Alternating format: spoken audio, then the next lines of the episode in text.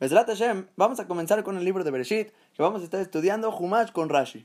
Y realmente hay que saber y tenerlo consciente que este estudio de Humash con Rashi es el estudio que todo Yudí tiene que empezar a estudiar. Así escribe el Gaón de Vilna en el Iger Tagra, que el Humash tiene que ser el primer estudio de la persona, y hay que sabérselo Kimat Bealpe, o sea, casi de memoria, porque es la base de toda la Torah Kula. Ahora, ¿y por qué lo vamos a estudiar con Rashi? Rashi, primero que nada, el Eje Maviram al principio de Yevamot le llama Adona Mefarshim. Rashi es el patrón de todos los comentaristas. No hay un comentarista que se le iguale a Rashi. Porque además de comentar en toda la Torah, todo el Tanaj, comentó en casi todo Shas. Y el comentario de Rashi, además de estar muy completo, es muy breve en sus palabras. Que obviamente se provoca que haya mucha, mucha profundización en cada una de sus palabras. Entonces hay que alegrarnos que tenemos el zehut de empezar a estudiar Humash con Rashi. Algo impresionante, un zehut enorme. Entonces comienza la Torah Kedoshá, Bereshit bara Elohim et et Al principio creó a Kadosh Baruj el cielo y la tierra. Y una vez que la Torah escribe el primer pasuk, caen muchísimas preguntas, pero vamos a tratar de quedarnos con lo literal. Entonces, primer detalle que podemos mencionar es la Gemara en Masechet Megillah, Aftet que cuenta la historia con el rey Talmai, un rey Rasha que metió a 72 jajamim a traducir toda la Torah de Moshe Rabbeinu. Y a Kadosh Baruj puso en el corazón de cada uno de ellos hacer ciertos cambios en la Torah. Uno de ellos, por ejemplo, fue nuestro pasuk Bereshit bara Elohim, que ¿qué es Bereshit bara Elohim? Al principio creó Dios. Pero ya que se podría malinterpretar y pensar que Bereshit era un ser que creó a Dios, entonces ellos, Jajamim, cambiaron que Elohim bara Bereshit. Que eso significa que ahora sí, Akadosh Baruj creó al principio ya el cielo y la tierra. Y fueron 10 cambios como estos que hicieron los Jajamim para que no se malentienda la Torah. Ahora vamos a ver Rashi que dice llama Rabitzhak, que dice el Sifteh Jajamim, que quién era este Rabitzhak, era el papá de Rashi. Y para honrar Rashi a su papá, quiso empezar todo su comentario al Humash con su propia pregunta.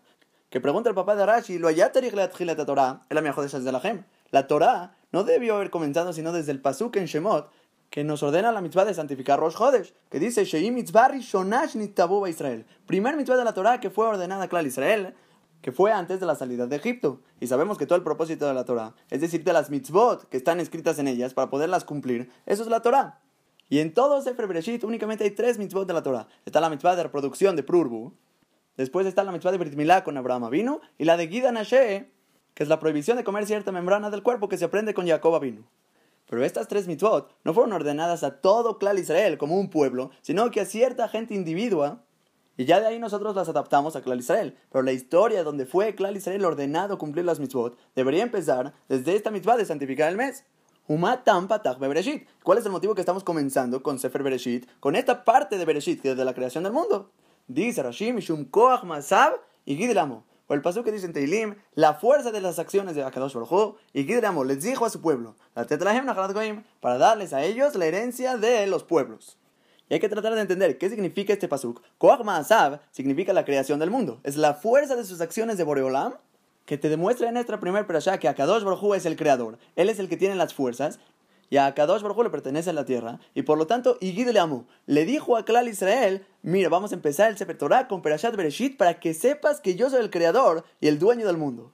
Y por lo tanto, como Akadosh Baruj es el creador, la Tetlaim Nahalat Goim, él decide darles a ellos Nahalat Goim, la herencia de los pueblos, o sea, la tierra de Eretz Israel. Si les van a decir las naciones del mundo a Israel, listimatem, ustedes son unos asaltantes, Goim, que ustedes conquistaron las tierras de siete pueblos, que se refiere a Eretz Israel, que decimos Eretz Agití, Emorí, Perizibe, Yusí, etc. Y entonces, si es así que van a venir los Goim a decirnos, son unos asaltantes que robaron las tierras, Hem Omrim Laem, Klal Israel les va a decir a ellos, Kolar Shalakadosh Brohui, toda la tierra es de Boreolam. Huberá, un tanala, Sharia Sharbenab, Akadosh Baruj creó la tierra y se la dio al que pensó que es recto en sus ojos. Birzonone tanalahem, con su voluntad se la dio a los goyim. Ubirzonone talahem, también con su voluntad se la puede quitar de ellos. Un tanalano nos las da a nosotros. Entonces esto es lo que dice Rashi, Akadosh Baruj pone a Sefer Bereshit, primero que nada antes de las mitzvot, para que entendamos que Akadosh Baruj es el creador y él decide a quién darle la tierra de Israel.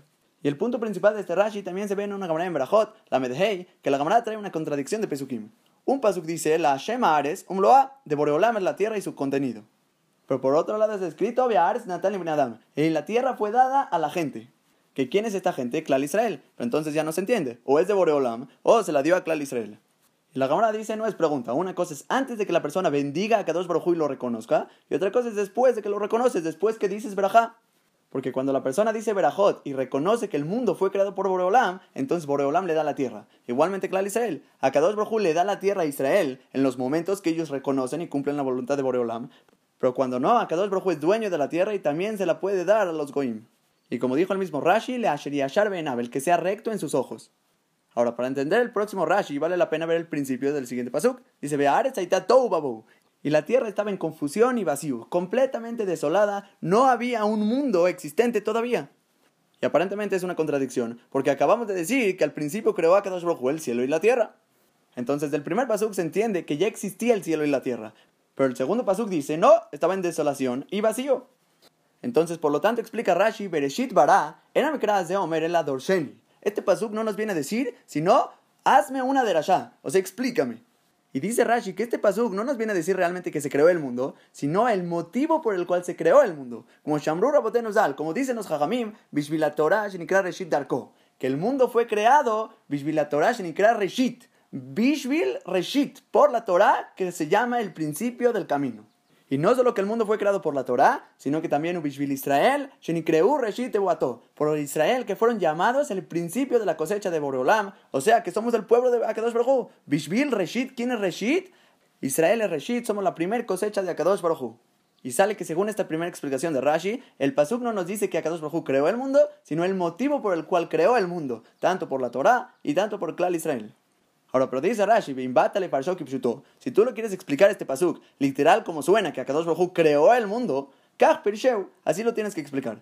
Bereshit Briat Shamaim Baaretz, al principio de la creación del cielo y la tierra, la tierra era pura confusión, vacío y oscuridad. Y dice a Kadosh Baruj Bayomer Elohim, y que sea la luz, que así aparentemente a Kadosh Baruj comenzó la creación, como vamos a ver más adelante. Entonces, hasta aquí estamos diciendo en Rashi dos maneras de explicar el pasuk de Bereshit bara Elohim. Primera explicación está dando el motivo por el cual fue creado el mundo, tanto Bishvil la Torah o Bishvil Israel. Por la Torah Israel, Bishvil Reshit, por el principio, que quién es la Torah y Klal Israel, entonces por eso Boreolam creó el mundo. O segunda manera de leer el pasuk sería Bereshit bara Elohim, al principio del crear de Akadosh Baruchu, de su creación del cielo y la tierra, entonces la tierra estaba en Babu. Y Rashi ahorita nos viene a explicar esto. No te viene el pasuk a enseñarte el orden de la creación para decirte que esto fue anticipado. O sea, el cielo y la tierra fue la primera creación. No. Porque si la Torah te viniera a enseñar eso, allá lo porque si el objetivo del pasuk sería enseñarte qué fue creado primero, debería decirte con otras palabras, Barishona bara Al principio fue creado el cielo. Porque la palabra reshit no estaría bien conjugada. Como dice Rashi, no tienes nunca la palabra reshit en un pasuk que no esté pegado a la continuación de la siguiente palabra. Porque la palabra reshit es el principio de cierta cosa, como dice Rashi ciertos ejemplos, como Bereshit Malchut Yoyakim, el principio del reinado de Yoyakim. O por ejemplo, Reshit Mamlachto, el principio de su reinado. O Reshit de Ganejá, las primicias, que es el principio de Ganejá, de tu grano. Que siempre que encontremos la palabra Bereshit es el principio de la siguiente palabra que va a decir en el Pasuk. Entonces, Afkan Omer Bereshit Bara Elohim, como Bereshit Vero. Aquí también en nuestro Pasuk, ¿cómo se tiene que leer el Pasuk? Bereshit Bara Elohim, ¿qué significa? Al principio de su crear que es la segunda explicación que mencionamos, que dijo Rashi, que no te viene a decir el orden que se creó, sino que al principio del crear el cielo y la tierra estaba todo en Tohu Y esta es la prueba de Rashi, que el Pasuk no nos viene a decir qué fue creado primero, sino que al principio del crear el cielo y la tierra, entonces sigue el Pasuk, que todo estaba en Tohu Y dice Rashi, Bedomelo, Tejilat Hashem Osea. Es similar también a este pasuk que tenemos al principio del hablar de Akadosh Baruj con Osea. Porque dice Rashi, obviamente la explicación del pasuk de Oshea, que el principio del hablar de Akadosh Baruj ve Oshea. No vayas a pensar que la primera vez que habló Akadosh Baruj con un hombre fue con Oshea. No, estamos hablando del principio del hablar con Oshea. No, no, no que el principio de las palabras de Boreolam, la primera vez en el mundo fue con Oshea. Y es lo que dice, que el Omar, Tejilat y Akadosh Baruj ve Oshea. El principio de las palabras que habló Akadosh Baruj con Oshea fue así, Bayomer Hashem el Oshea. O sea, se refiere que le habló a Kadosh Baruj a Osea, como cualquier otro Bayomer. Entonces este va a ser un ejemplo para la explicación de la palabra Bereshit, que qué significa la palabra Bereshit. En el principio del crear de Akadosh Baruj el cielo y la tierra, entonces la tierra estaba desolada, pero no es el orden de la creación. Ahora, pero Rashi sabe lo que otra gente puede llegar a pensar. Y dice así, Bim tomar, y si me vas a preguntar, Leorot va, Shel Nibrau, que realmente sí nos viene a enseñar el orden de la creación, que estas fueron creados primero, el cielo y la tierra. Ahí vamos a decir que no puede ser porque la palabra Reshit es al principio de algo.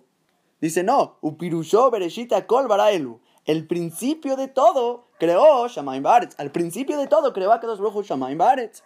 Y de esta manera sí podríamos explicar que el principio de la creación fue con el cielo y la tierra, porque Bereshit, Akol, del principio de toda la creación, que fue el Shamaim Baretz. Y no solo que estamos preguntando que se podría leer el pasuk así, Rashi te trae todavía pruebas que se podría leer así. Encontramos muchos pesukim que acortan sus palabras y disminuyen cierta palabra. Una palabra puede muchas veces quitarla del pasuk que en nuestro caso estaríamos quitando la palabra Hakol y te quedaría Bereshit, Bara, Elohim, pero la intención del Bereshit incluía la palabra Hakol. Al principio de todo creó a Kadosh Baruj el cielo y la tierra. Y no pasa nada que no esté la palabra Hakol, como encontramos, por ejemplo, como Kilos Agar al Tebitni, que significa el pasú que no cerró las puertas del vientre, que es un pasú que en Sefer Yob, que Yob se expresa en contra de la noche, como maldiciéndola, ya que permitió que su mamá diera a luz a él mismo y no cerró las puertas del vientre. Y dice Rashi, veló piresh mi azogar, nunca dice en el pasuk quién debería haber cerrado el vientre de la mamá. Y vemos que aunque le falta una palabra, kilo sagar, que no cerró, halaila, la noche debió haber dicho, daltevitni, las puertas del vientre, aún así no ponemos hincapié al que no haya dicho una palabra en el pasuk. O también está otro ejemplo que trae Rashi, la caída de Damasco, que dice el pasuk, como Isaed Gel Damesek, que va a cargar la riqueza de Damesek. Velo Pirash mi Isaenu no explica quién va a cargar esa riqueza, quién se la va a llevar, que se refería al pasuk, el rey de Ashur. Que el pasuk debía haber dicho que va a cargar el rey de Ashur las riquezas de Damesek, pero no lo dice así. Vemos que no pasa nada si falta una palabra. O también Rashi trae un tercer ejemplo, Ukmoim Yaharosh Babekarim, que está preguntando el Pasuk, ¿acaso es posible arar con vacuno en piedra? Veló Perash y no explicó el Pasuk, y viajarosh Adam Babikarim, ¿acaso la persona podría arar con el vacuno? Entonces otra vez vemos que el Pasuk omitió la palabra Adam, la palabra persona. Y por último, un cuarto ejemplo, como dice el Pasuk, o como Magid Mereshita Harit, que declara que dos brojú las cosas desde un principio hasta el final. Y otra vez dice Rashi, Veló Perash Magid Mereshit Davara, Harit Davara que dice, declara que dos Baruj desde un principio de cierto asunto hasta el final de ese mismo asunto. Y todos estos son ejemplos de Rashi que encontramos Pesukim, que aunque no dice cierta palabra, no ponemos hincapié en ella. Igualmente podríamos haber explicado Bereshit Hakol, el principio de todo, creó a Kadosh Baruj el cielo y la tierra, o sea que eso fue lo primero que Boreolam creó. Y ya no estamos forzados a estudiar al principio de la creación del cielo y la tierra, que ahí fue cuando la tierra estaba desolada. El Pasuk sí podría venir a decirnos que fue creado primero el cielo y la tierra. Dice Rashi, Imken, si es así, tema la Pregúntate a ti mismo, o sea, te tienes que sorprender. ¿Por qué? kadmu, Las aguas encontramos que fueron anticipadas. La creación del agua fue primero, porque el Pasuk dice que Ruach Elohim, que el viento de Akadosh Baruj merajefet al Como que Kaviahol planeaba sobre el agua. Y si fuera que los pesukim nos quieren enseñar el orden de cómo fue creado las cosas, primero el cielo y la tierra, y después fue creado el agua, entonces que nos diga la creación del agua. Pero la creación del agua se entiende que el agua ya estaba. Y todavía el pasuk nunca nos reveló cuándo fue la creación del agua. Vemos de aquí que se anticipó la creación del agua hacia la creación de la tierra. Veo, dice Rashi, un segundo punto, que la Gemara en Masejet Hagigah Bet Amudalev dice, Shashamaim, el cielo, Me Shumaim Nibreu.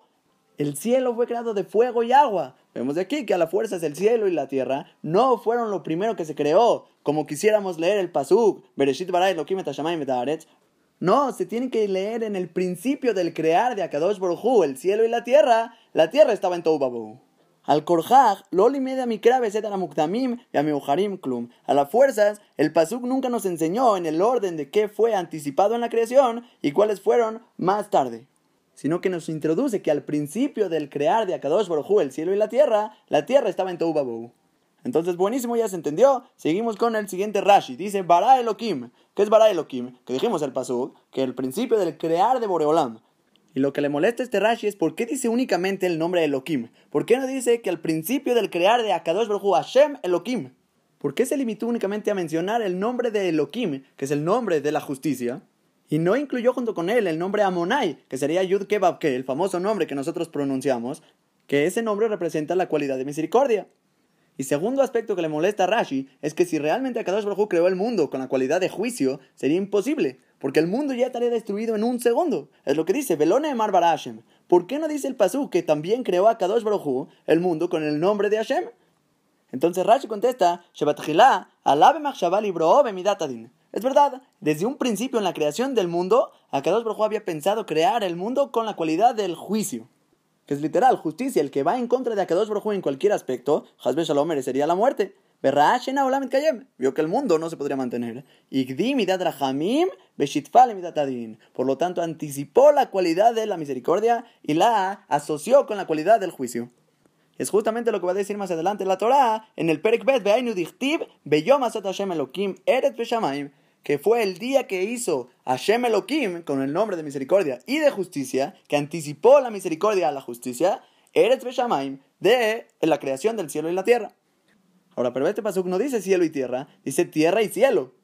Dice el Sifteja Jamim, justamente esta es la prueba de Rashi, que ya que vio en la tierra que no se mantendría la tierra y el mundo, anticipó esta cualidad de misericordia por la tierra. Por eso anticipó aquí también Eretz, primero que Shamaim, no como nuestro pasuk, de que Akadosh Baruj creó el cielo y la tierra. Aquí dice no, la tierra y el cielo. Porque ya cuando Boreolam concluyó el mundo, anticipó la cualidad de Rahamim por la tierra. Y hasta aquí básicamente concluimos el primer pasuk con tres diferentes rashis. Primer rashi nos dijo la idea que Boreolam, Koach Maasab y Gidleamo, la fuerza de sus acciones, o sea, la creación del mundo, le dice a su pueblo, antes de las leyes de la Torah, para que entiendan que está en su poder darle la tierra, le Benab, el que sea recto en sus ojos. Segundo Rashi nos dijo la manera correcta de leer el pasuk, Bereshit bara Elohim et ¿Qué significa? Que al principio del crear de Boreolam el cielo y la tierra, la tierra estaba desolada. Que esa fue la segunda explicación de una manera más literal de cómo leerla, pero la primera explicación había dicho que la palabra Bereshit nos dice el motivo por el cual fue creado Shamayim Baretz. Bishvil Israel shenikra Reshit, u Bishvil Torah shenikra Reshit tanto por Israel y la Torah que nos llamamos Reshit. Y por último, el tercer Rashi nos explica por qué el Pasuk nos dijo Bara Elohim con la palabra del nombre de Akadosh Baruj de juicio. Que si el mundo se conduce con la justicia, no se podría mantener. Por lo tanto, nos explicó Rashi que eso fue al principio de la creación del mundo. Boreolam quería hacer el mundo con la cualidad de justicia. Y cuando vio a Kadosh Baruj que no se iba a mantener de esa manera el mundo, anticipó la cualidad de misericordia y creó la tierra y el cielo. Entonces sale buenísimo, seguimos con el Pasuk Bet. Dice el Pasuk, Aret y la tierra, ahí está Tou Babu. Estaba en confusión y vacío. Que Rashi explica Tou Babu, Tou, la palabra Tou, confusión, la son tema Beshimamon. Es una expresión de asombro y pasmo, que la persona se impresionaría mucho. Shadam Toeu Mishtamem al Sheba. Que si una persona hubiera visto la tierra en ese momento como estaba, se quedaría impresionado, confundido, pasmado al Sheba. Por el vacío que había, que aquí Rashi ya metió la segunda palabra Bou, que es tou de confusión, bow de vacío, que la persona se confundiría si vería el vacío que había en la tierra. Ahora después dice Rashi, tou astor dison velaz, que es la palabra que se usaba en francés, antiguo francés, para llamarle a la palabra confusión. Y después dice Rashi, bow, leshon rekut utzdu, es la expresión de vacío y desolado. Entonces, ¿qué nos está diciendo el pasuk? Veares ahí tou babou, la tierra estaba en confusión y desolación, Behoshech al tehom y oscuridad sobre la superficie del abismo. Y nos vamos a preguntar qué significa eso. Normalmente un tehom, un abismo, no puedes ver tú el fondo del abismo. El fondo del abismo, esa es la definición. Un lugar muy profundo donde no se puede ver el fondo. Y aquí me está diciendo sobre la superficie del abismo, o sea, arriba. Y por lo tanto explica Rashi al Hamaim Shal Haaretz, que este abismo estamos hablando sobre las aguas de sobre la tierra. La tierra, que está muy profunda, ese es el abismo. Y está llena de agua. Por lo tanto, ahorita la oscuridad no está sobre el abismo, está sobre la superficie del abismo, porque todo el abismo está lleno de agua. Después sigue el pasuk diciendo, El viento de Akadosh Baruj planeaba sobre la superficie de las aguas. Hay que tratar de entender qué significa el viento de Akadosh Baruj Ruach Elohim. Dice Rashi, Kise Akabod Medbavir. Es el Kise Akabod, el trono celestial de Akadosh Baruj que está parado en el aire. Porque si estuviéramos hablando de un viento simple que diga que el viento planeaba sobre la superficie del agua. Entonces, ¿por qué el Pasuk nos dijo Ruach Elohim, un viento divino de Akadosh Baruj Dice Rashi, no es un viento literal, aquí se refiere al Kisea Kabod que está parado en el aire, Umerajepa al Penea y planea sobre el agua, Beruach con el viento y aliento de su boca y con sus palabras, que desde ahí a Kadosh Baruj con sus palabras creaba el mundo. Ahora, ¿qué exactamente significa que estaba planeando Boreolam? Dice Rashi que Yonam era jefe talaken, como vemos con las palomas que planean alrededor del nido, igualmente a Kadosh Baruj sobre las aguas. Y otra vez Rashi trae una palabra en francés antiguo, acobeter, velaz, que va sobre esta palabra que es merajefet, que nosotros le explicamos cómo planear, pero es como un verbo de cubrir algo sin tocarlo. Ok, muy bien, seguimos siguiendo pasuk, pasuk gimal. Vayomer Elohim y Ehior. Dice a Kadosh Baruj que haya luz y hubo luz. Ahora, si nos fijamos, no hay explicación de Rashi sobre este pasuk, pero el Tosfot en Masechet Bababatra Bet escribe que esta luz que creó Kadosh Baruj es siete veces más potente que la luz del sol que está ahorita. Ahora, y el siguiente paso nos dice, Vayar Elohim etahor kitov. Vio a Kadosh Baruj que la luz era buena, Vayabdel Elohim ben ben Y separó a Kadosh Baruj entre la luz y la oscuridad. Y vamos a preguntar, ¿qué significa separar luz y oscuridad? No existe que la luz y oscuridad estén juntas o revueltas. Si hay luz, automáticamente se quita la oscuridad. Y si hay oscuridad y no hay luz, entonces, pues no hay luz. Entonces, por lo tanto, dice Rashi, Incluso en esto requerimos las palabras de Agadá. Que palabras de Agadá son Gemarot y Midrashim, que no van según el sentido literal de las palabras. Y dice Rashi que aquí tenemos que explicar de esta manera, como dice la Gemara en Masech Hagigah, Yudbet Amudale, que Raau, Shenu Kedai Lishtamesh Borreshaim. Que vio a Kadosh Baruj que los malvados no merecen usar esta luz tan potente que creó, como dijimos, que tenían luz tan potente siete veces más que el sol. Y no solo eso, también dice Hazal que esta luz es tan fuerte y tan potente que una persona podría ver de una esquina del mundo hacia la otra esquina. Y Akadosh Baruj dice, por eso no quiero que la usen los Reshaim, no para acciones de Shem Shamaim para Boreolam. Por lo tanto, ¿qué hizo Boreolam? Bibdiló la tzadikim, la la bola, separó únicamente para los tzadikim, para el Olam Abba. Y según esta primera explicación de Rashi, esto es lo que el Pasuk se refirió cuando dijo Vayabdel Elohim, que la separó Boreolam. ¿A dónde la separó? Para los tzadikim, la guardó para el Olam Abba. Ahora, pero Rashi continúa y dice, Ulfip shuto, según la explicación literal del Pasuk, así hay que explicarlo. Ra'u kitov, vio a Kadosh que la luz es buena, ven a Elo, la Y no es apropiado para la luz y para la oscuridad que estén usándose como todas mezcladas.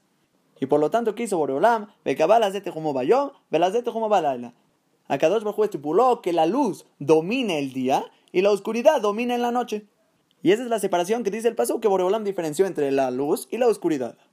Ahora, pero tenemos que entender qué es lo que Rashi quiso decir cuando dijo que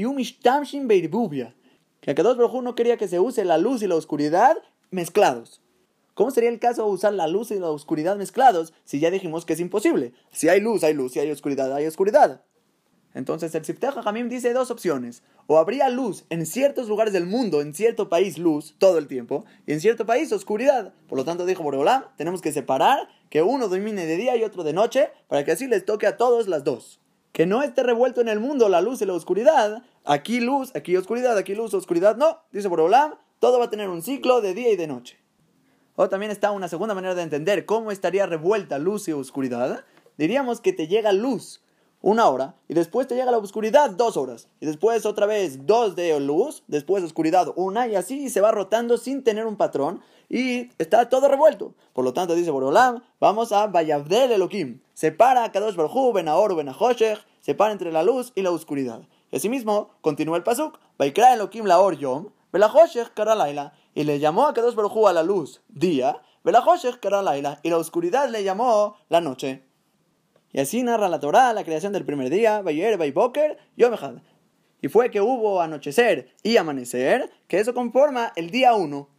Y aparentemente se ve de la Torah que el llamarle día 1 es que vas a empezar con una cuenta de días, que como vamos a ver más adelante, la creación de todos los demás días, el día Sheni, Shlishi, Rabi'i, segundo, tercero, cuarto y etcétera. Y si es así, que es una cuenta de días, ¿por qué le llama Yom día 1?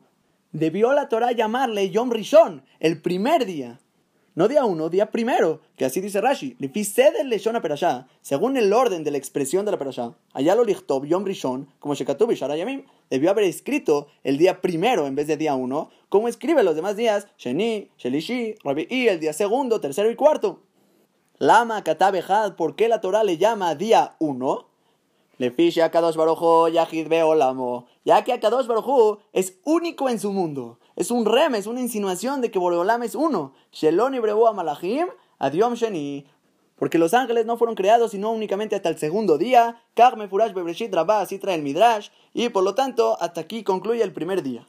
¿Por qué le llamó día uno? Para enseñarte la unicidad de Akadosh Baruj que él es único y no existía otro ser antes del primer día Boreolam, era la única esencia que es, que realmente no tiene una forma, sino que él es la existencia.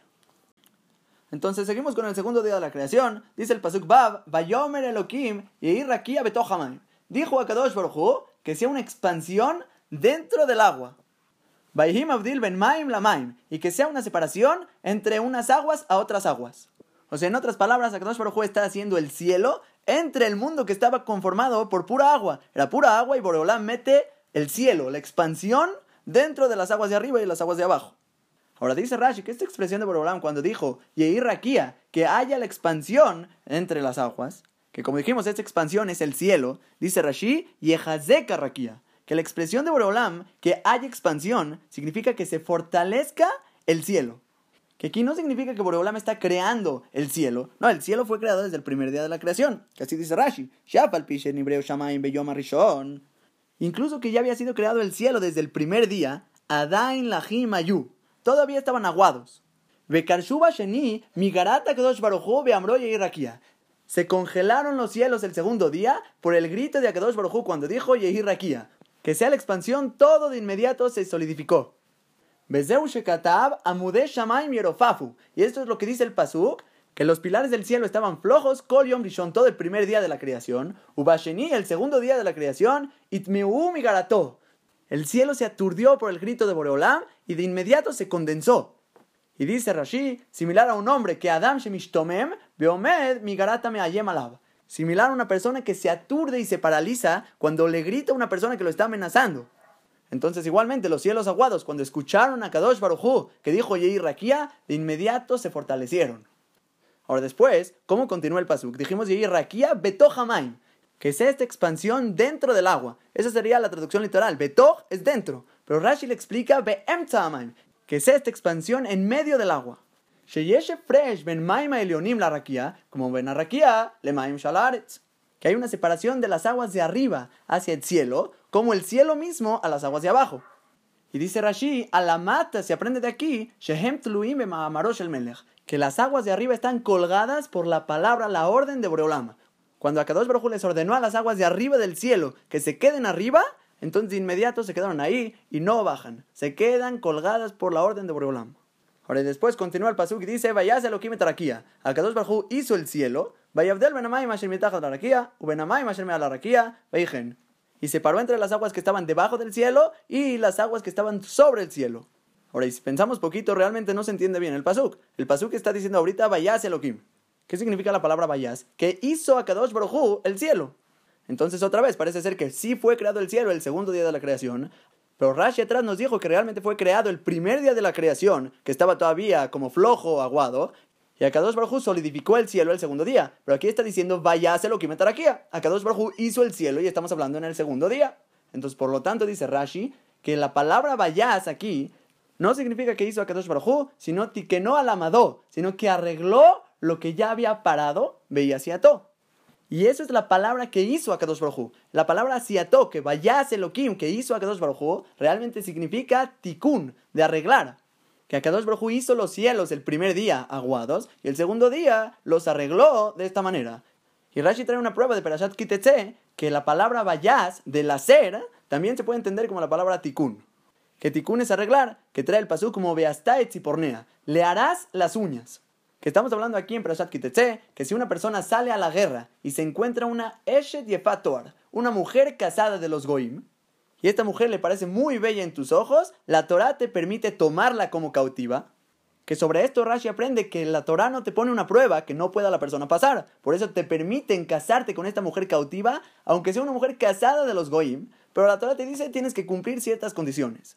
La tienes que llevar a tu casa, la rapas, le quitas las ropas bonitas le dejas crecer las uñas largas, que llore por sus papás 30 días, y ya si quieres te puedes casar con ella. Si no, la dejas libre.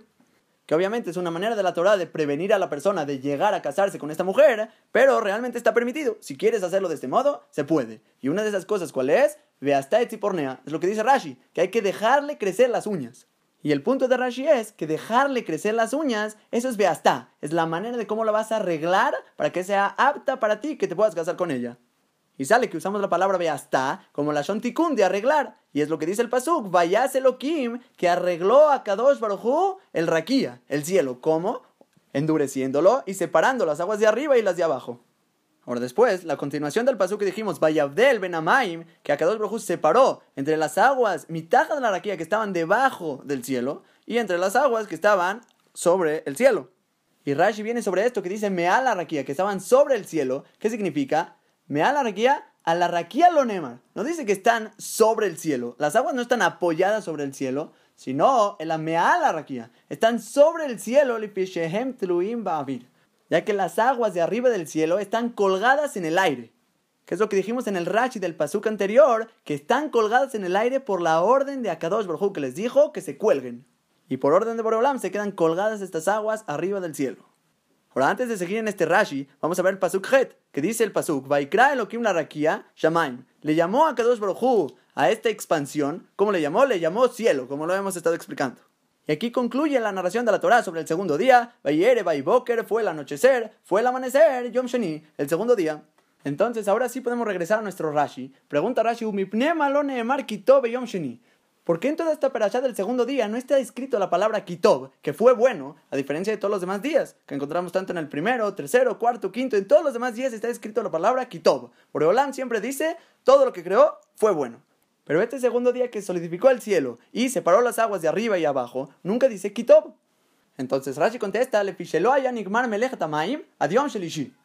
Ya que no había sido concluido el trabajo de las aguas hasta el tercer día, que sabemos que en el tercer día Boreolam reúne las aguas a ciertos lugares hacia el mar, y de esa manera va a ser espacio para que haya tierra, y dice, Beare, y comenzamos desde el segundo día, de Nikmar, no está en su integridad, en el estado completo, y tampoco es bueno si no está completo.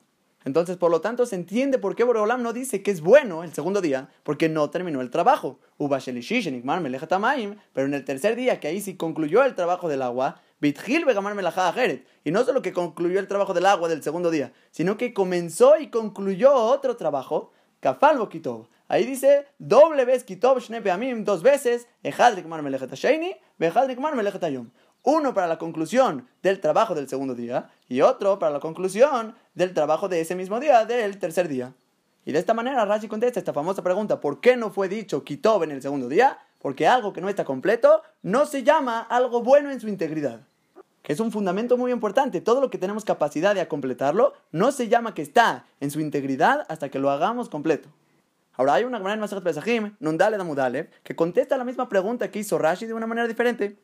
Que pregunta, ¿por qué no fue escrito Kitob el día segundo? Dice la Gemara, bo ur shel gehinom. Fue creado la lumbre del Geinam ese día. Y Boreolam no le gusta la caída de los malvados. Y es por eso que dice que no fue buena la creación del segundo día, porque Boreolam no le gusta castigar a sus criaturas. Ahora nada más que quiero mencionar una pregunta más sobre este pasuk. Pasuk Zain está un poco raro. Dice, vayase lo que aquí que según lo que explicamos, a Dos Baruj arregló el cielo que lo condensó, Vayabdel Benamay Masher Mitajat la Raquía, Benamay Masher la Raquía. Y Borobolam separó entre las aguas que estaban debajo del cielo y las aguas que estaban arriba del cielo. ¿Y cómo concluye el Pasuk? Vaijen. Y fue así. ¿Cómo que fue así? Yo sé que fue así. El Pasuk mismo nos dijo que Borobolam hizo la acción. No es como otros Pesukim que Akadosh Baruj dice la orden y después dice Vaijen y fue así que se cumplió la orden de Boreolam. Aquí dice que Boreolam hizo la acción misma, Vaijen y fue así. ¿Cómo que fue así? Yo sé que fue así, Boreolam hizo la acción. Entonces el Ramban contesta, Tamid que así fue constantemente todos los días del universo. O sea, en otras palabras, Baijen, y fue así para toda la eternidad. O sea, que Boreolam sostiene las aguas de arriba y las cuelga con su dibur, como dijimos en Rashi. E igualmente las aguas de abajo se quedan constantemente separadas del cielo para toda la eternidad. Eso es Baijen. Ahora después concluimos la creación del segundo día con el Pasuk Het, Vaikra Elohim la Rakia Shamaim. Le llamó Boreolam a esta expansión, le llamó cielo. Vayere Vayboker Yom Sheni. Hubo anochecer y hubo amanecer, fue la creación del segundo día. Ahora el siguiente Rashi es un Rashi muy interesante que va sobre esto que dijimos, Vaikra Elohim la Rakia Shamaim. Le llamó Boreolam a esta expansión Shamaim. La pregunta de Rashi es, ¿por qué le llamó Shamaim? ¿Qué es lo que significa y qué representa la palabra Shamaim? Entonces Rashi empieza, Samaim. Esta expansión es la que carga el agua. Y después dice Shamaim. Y también ahí hay agua. Y también después dice Esh Umaim. Hay fuego y agua. Por eso se llama Shamaim. Entonces hay que entender, ¿qué está diciendo Rashi? Primero que nada, ya deberíamos haber saltado. ¿Qué es Samaim? Y carga agua. ¿El cielo es el que carga el agua? O sea, ¿cuáles aguas? ¿Las aguas de arriba? Ya dijimos en Rashi en el Pasuk Bab que las aguas de arriba son colgadas por Boreolam sin recargarse sobre el cielo. Entonces, ¿cómo me puede decir Rashi que viene a Samaim a cargar el agua? Obviamente no está cargando esas aguas. Entonces, por lo tanto, el siguiente nombre es Sham Maim. Ahí, en el cielo mismo, ahí hay agua. Ahora, ¿y cómo sabemos que en el cielo mismo hay agua? Es Shumaim, porque fue conformado tanto por el fuego y como el agua. Como dijimos en Rashi en el primer pasuk, Sherban Zebaze Shamaim. Que Akadosh Brojú mezcló tanto el uno y el otro, tanto el fuego y el agua, y con ellos conformó el cielo. Entonces, según esta explicación, ya contestamos por qué dice Shamaim, que ahí hay agua, ¿por qué? ¿Cómo sabemos? Porque es Shumaim, porque también se puede leer Shamaim, es Shumaim, porque fue conformado por agua y fuego. Ahora, pero ¿qué es el primero que dice Samaim? Que carga el agua. Entonces, para eso te insinúa no carga el agua, sino que Shamaim por Eshumaim. No carga el agua, sino que Shamaim, ahí hay agua, porque fue creado por Eshumaim y la palabra Esh, si la volteamos, es Sa. Shin Aleph es Sa y Aleph Shin es Esh. Entonces se acaba leyendo así el Rashi. Samaim se parece a Shamaim. Ahora, pero no significa cargar el agua, sino que contiene agua. Shamaim. Ahora, pero ¿cómo sabemos que contiene agua? Por Eshumaim, que de dónde sacamos que la palabra Shamaim suene Esh, ¿dónde sacaste el fuego? Por Samaim, que si volteas el Sa queda Esh, y de ahí se aprende que eso es Shamaim, porque Shamaim, ahí hay agua, que sabemos que fue creado por fuego y agua. ¿Ok? Muy bien, comenzamos tercer día, dice el Pasuk Tet, Bayomer Elohim, y Kabu Amaim y Shamaim, el Makomejad. Que se reúnan las aguas que están debajo del cielo a cierto lugar particular, Beteraea Yabasha, y que se vea la Yabasha que la palabra Yabashá viene de la palabra Yabesh, que se ve a lo seco. y fue así. Que dice Rashi, ¿qué significa Ikabu Amaim, que se reúnan las aguas? Porque Shetujinayu al Penecolaret estaban extendidas sobre toda la faz de la tierra. Veikban Beokianos, y las juntó en el Okianos, que Hua Yamagadol que es el mar más grande de todos los mares. Ahora, y como dijimos al final del Pasuk, Vaigen, y fue así, se cumplió la orden que hizo Boreolam, que las aguas se fueron a cierto lugar, se reunieron, y lo seco, que era la tierra, ya era visible. Ahora, ¿cómo fue que las aguas se fueron de un lugar y se reunieron en cierto lugar? El Rashbam aprende que fue por medio de un viento de Boreolam, que así como el Kriyat Yamsuf, que hubo cierto viento muy muy fuerte que fue lo que partió las aguas. Entonces igualmente la tierra se descubrió con el viento de Boreolam. Ahora, pero por otro lado, Rabenu Bejaye aprende de otra manera. Él dice que no fue una fuerza que los empujó como si fuera el viento, sino que tanto el agua y tanto la tierra hicieron en contra de su naturaleza. Que aunque normalmente cuando la tierra está dentro del agua, no, no sube, se queda abajo, no flota. Dice Rabén Bajaya, aquí la tierra subió en ciertos lugares y el agua de esos lugares bajó debajo de la tierra, que también es en contra de la naturaleza. Y de esa manera se creó la Yabasha, esta parte seca, que vamos a llamarle la tierra, que así mismo dice el siguiente pasuk, Vaikra Elohim la Yabasha, eres. Le llamó a Kadosh Brojú a lo seco, tierra, Ulemikbea Maim, Karayamim, y esta reunión de las aguas le llamó los mares, Vayar Elohim Kitov. Y ahora sí dice a Kadosh Brojú que vio Boreolam que era bueno. Que como dijimos Rashi en el Pasuk Zain, que ahora sí dice Boreolam que el trabajo de las aguas que fue concluido ya se llama bueno. Porque algo completo, eso está en su integridad y en su shlemut, que es el estado de estar completo. Ahora, si nos fijamos otra vez en el Pasuk, ¿cómo le llamó a Kadosh Baruj a esta reunión de aguas? Karayamime, le llamó los mares, que la palabra mares es plural. Dice Rashi, lo llamejado. Rashi pregunta, es un solo mar, porque todos los mares están conectados. Y aunque se le conozcan a todos por separado, pero aún así todos están conectados y todos toman del mismo mar grande. Entonces dice Rashi, ¿por qué le llamamos mares en plural? El enodometam daga oleminayam beako, sino que no es igual el sabor del pescado que sale del mar de Aco, le daga oleminayam beaspamia, al pescado que sale del mar de España, que puede haber mares mucho más salados que otros, y eso cambia el sabor de los pescados, y por lo tanto lo consideramos como mares separados. Ahora, pero ya no supimos qué pescado es mejor, el de Aco o el de España. El Sifteja Gamam dice que el de España es mejor. Ahora, siguiente pasuk Yudalev habla de la segunda parte del tercer día, que dice que dos Yomer Elohim, Deshe, que la palabra Deshe es vegetación. Entonces dice Borolam que salga sobre la tierra vegetación. Que la vegetación es más general, pero después dice el pasuk, a ese Mazriazera, que sea una hierba que produzca semilla. que aquí la hierba va a ser más particular, que así dice Rashi, tacheares deshe aeseb que salga sobre la tierra vegetación y que sean hierbas, las hierbas específicas, que dice Rashi, lo deshe lashon aeseb, velo eseb lashon deshe.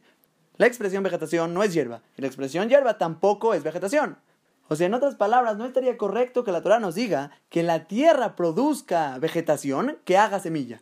La vegetación es algo más general para decir que cada una de la vegetación produzca su semilla. Eso no es, es cada una de las hierbas que produzca su semilla. Y también dice Rashi del otro lado,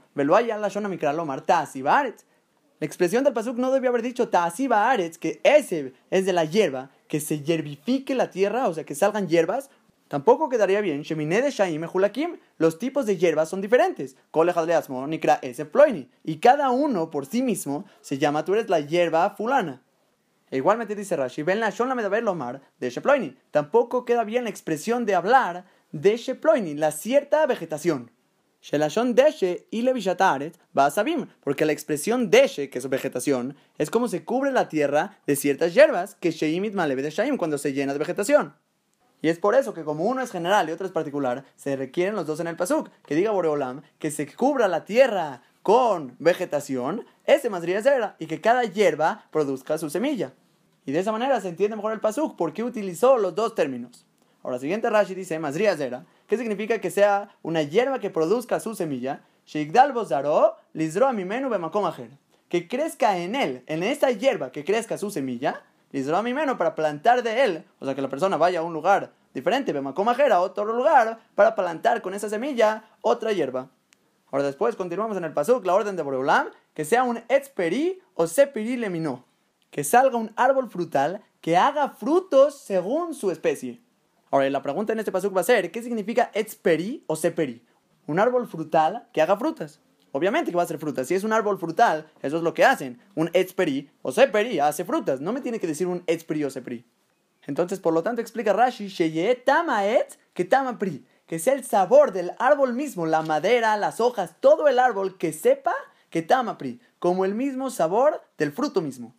Ahora, pero dice Rashi, veílo hasta Ken. La tierra no hizo de esta manera. El abatotzearetz, el siguiente pasuk, nos va a decir que va a sacar la tierra, todo lo que le ordenó Borolam. Pero como dice, ve'etz o sepri, dice un árbol que hace frutos. Pero ya no dice veloetzapri. No le dice que el árbol frutal que tenía el sabor de fruto.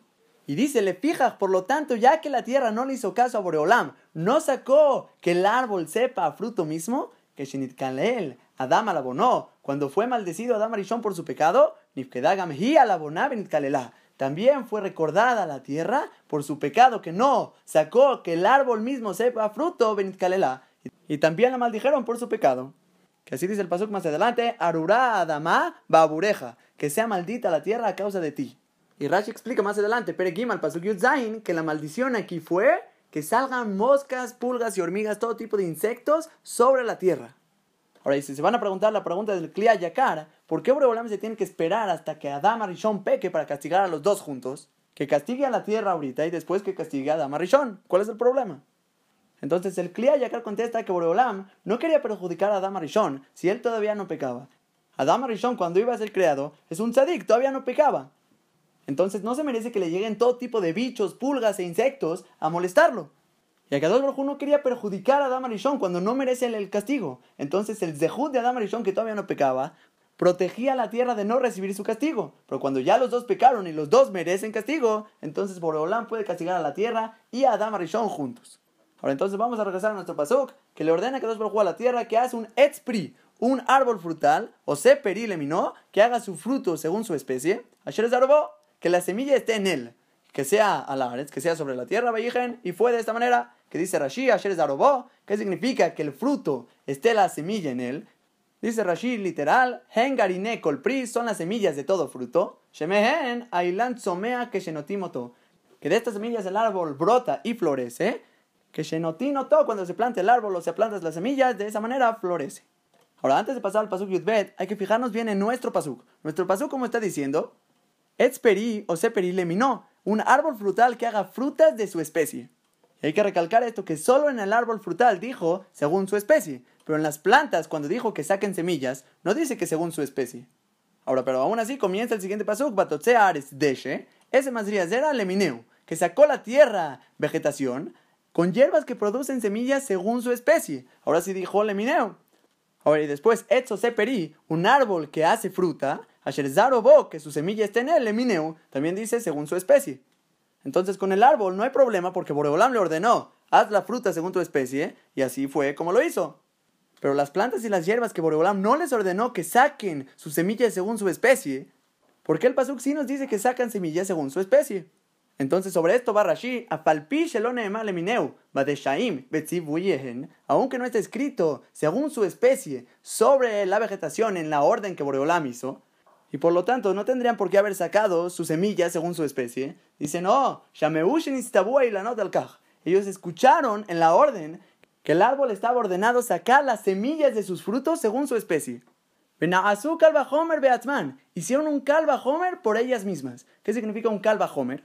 que por ejemplo, si el color azul se considera un tono fuerte, el negro con mucho más razón, calva Homer, con mucho más razón.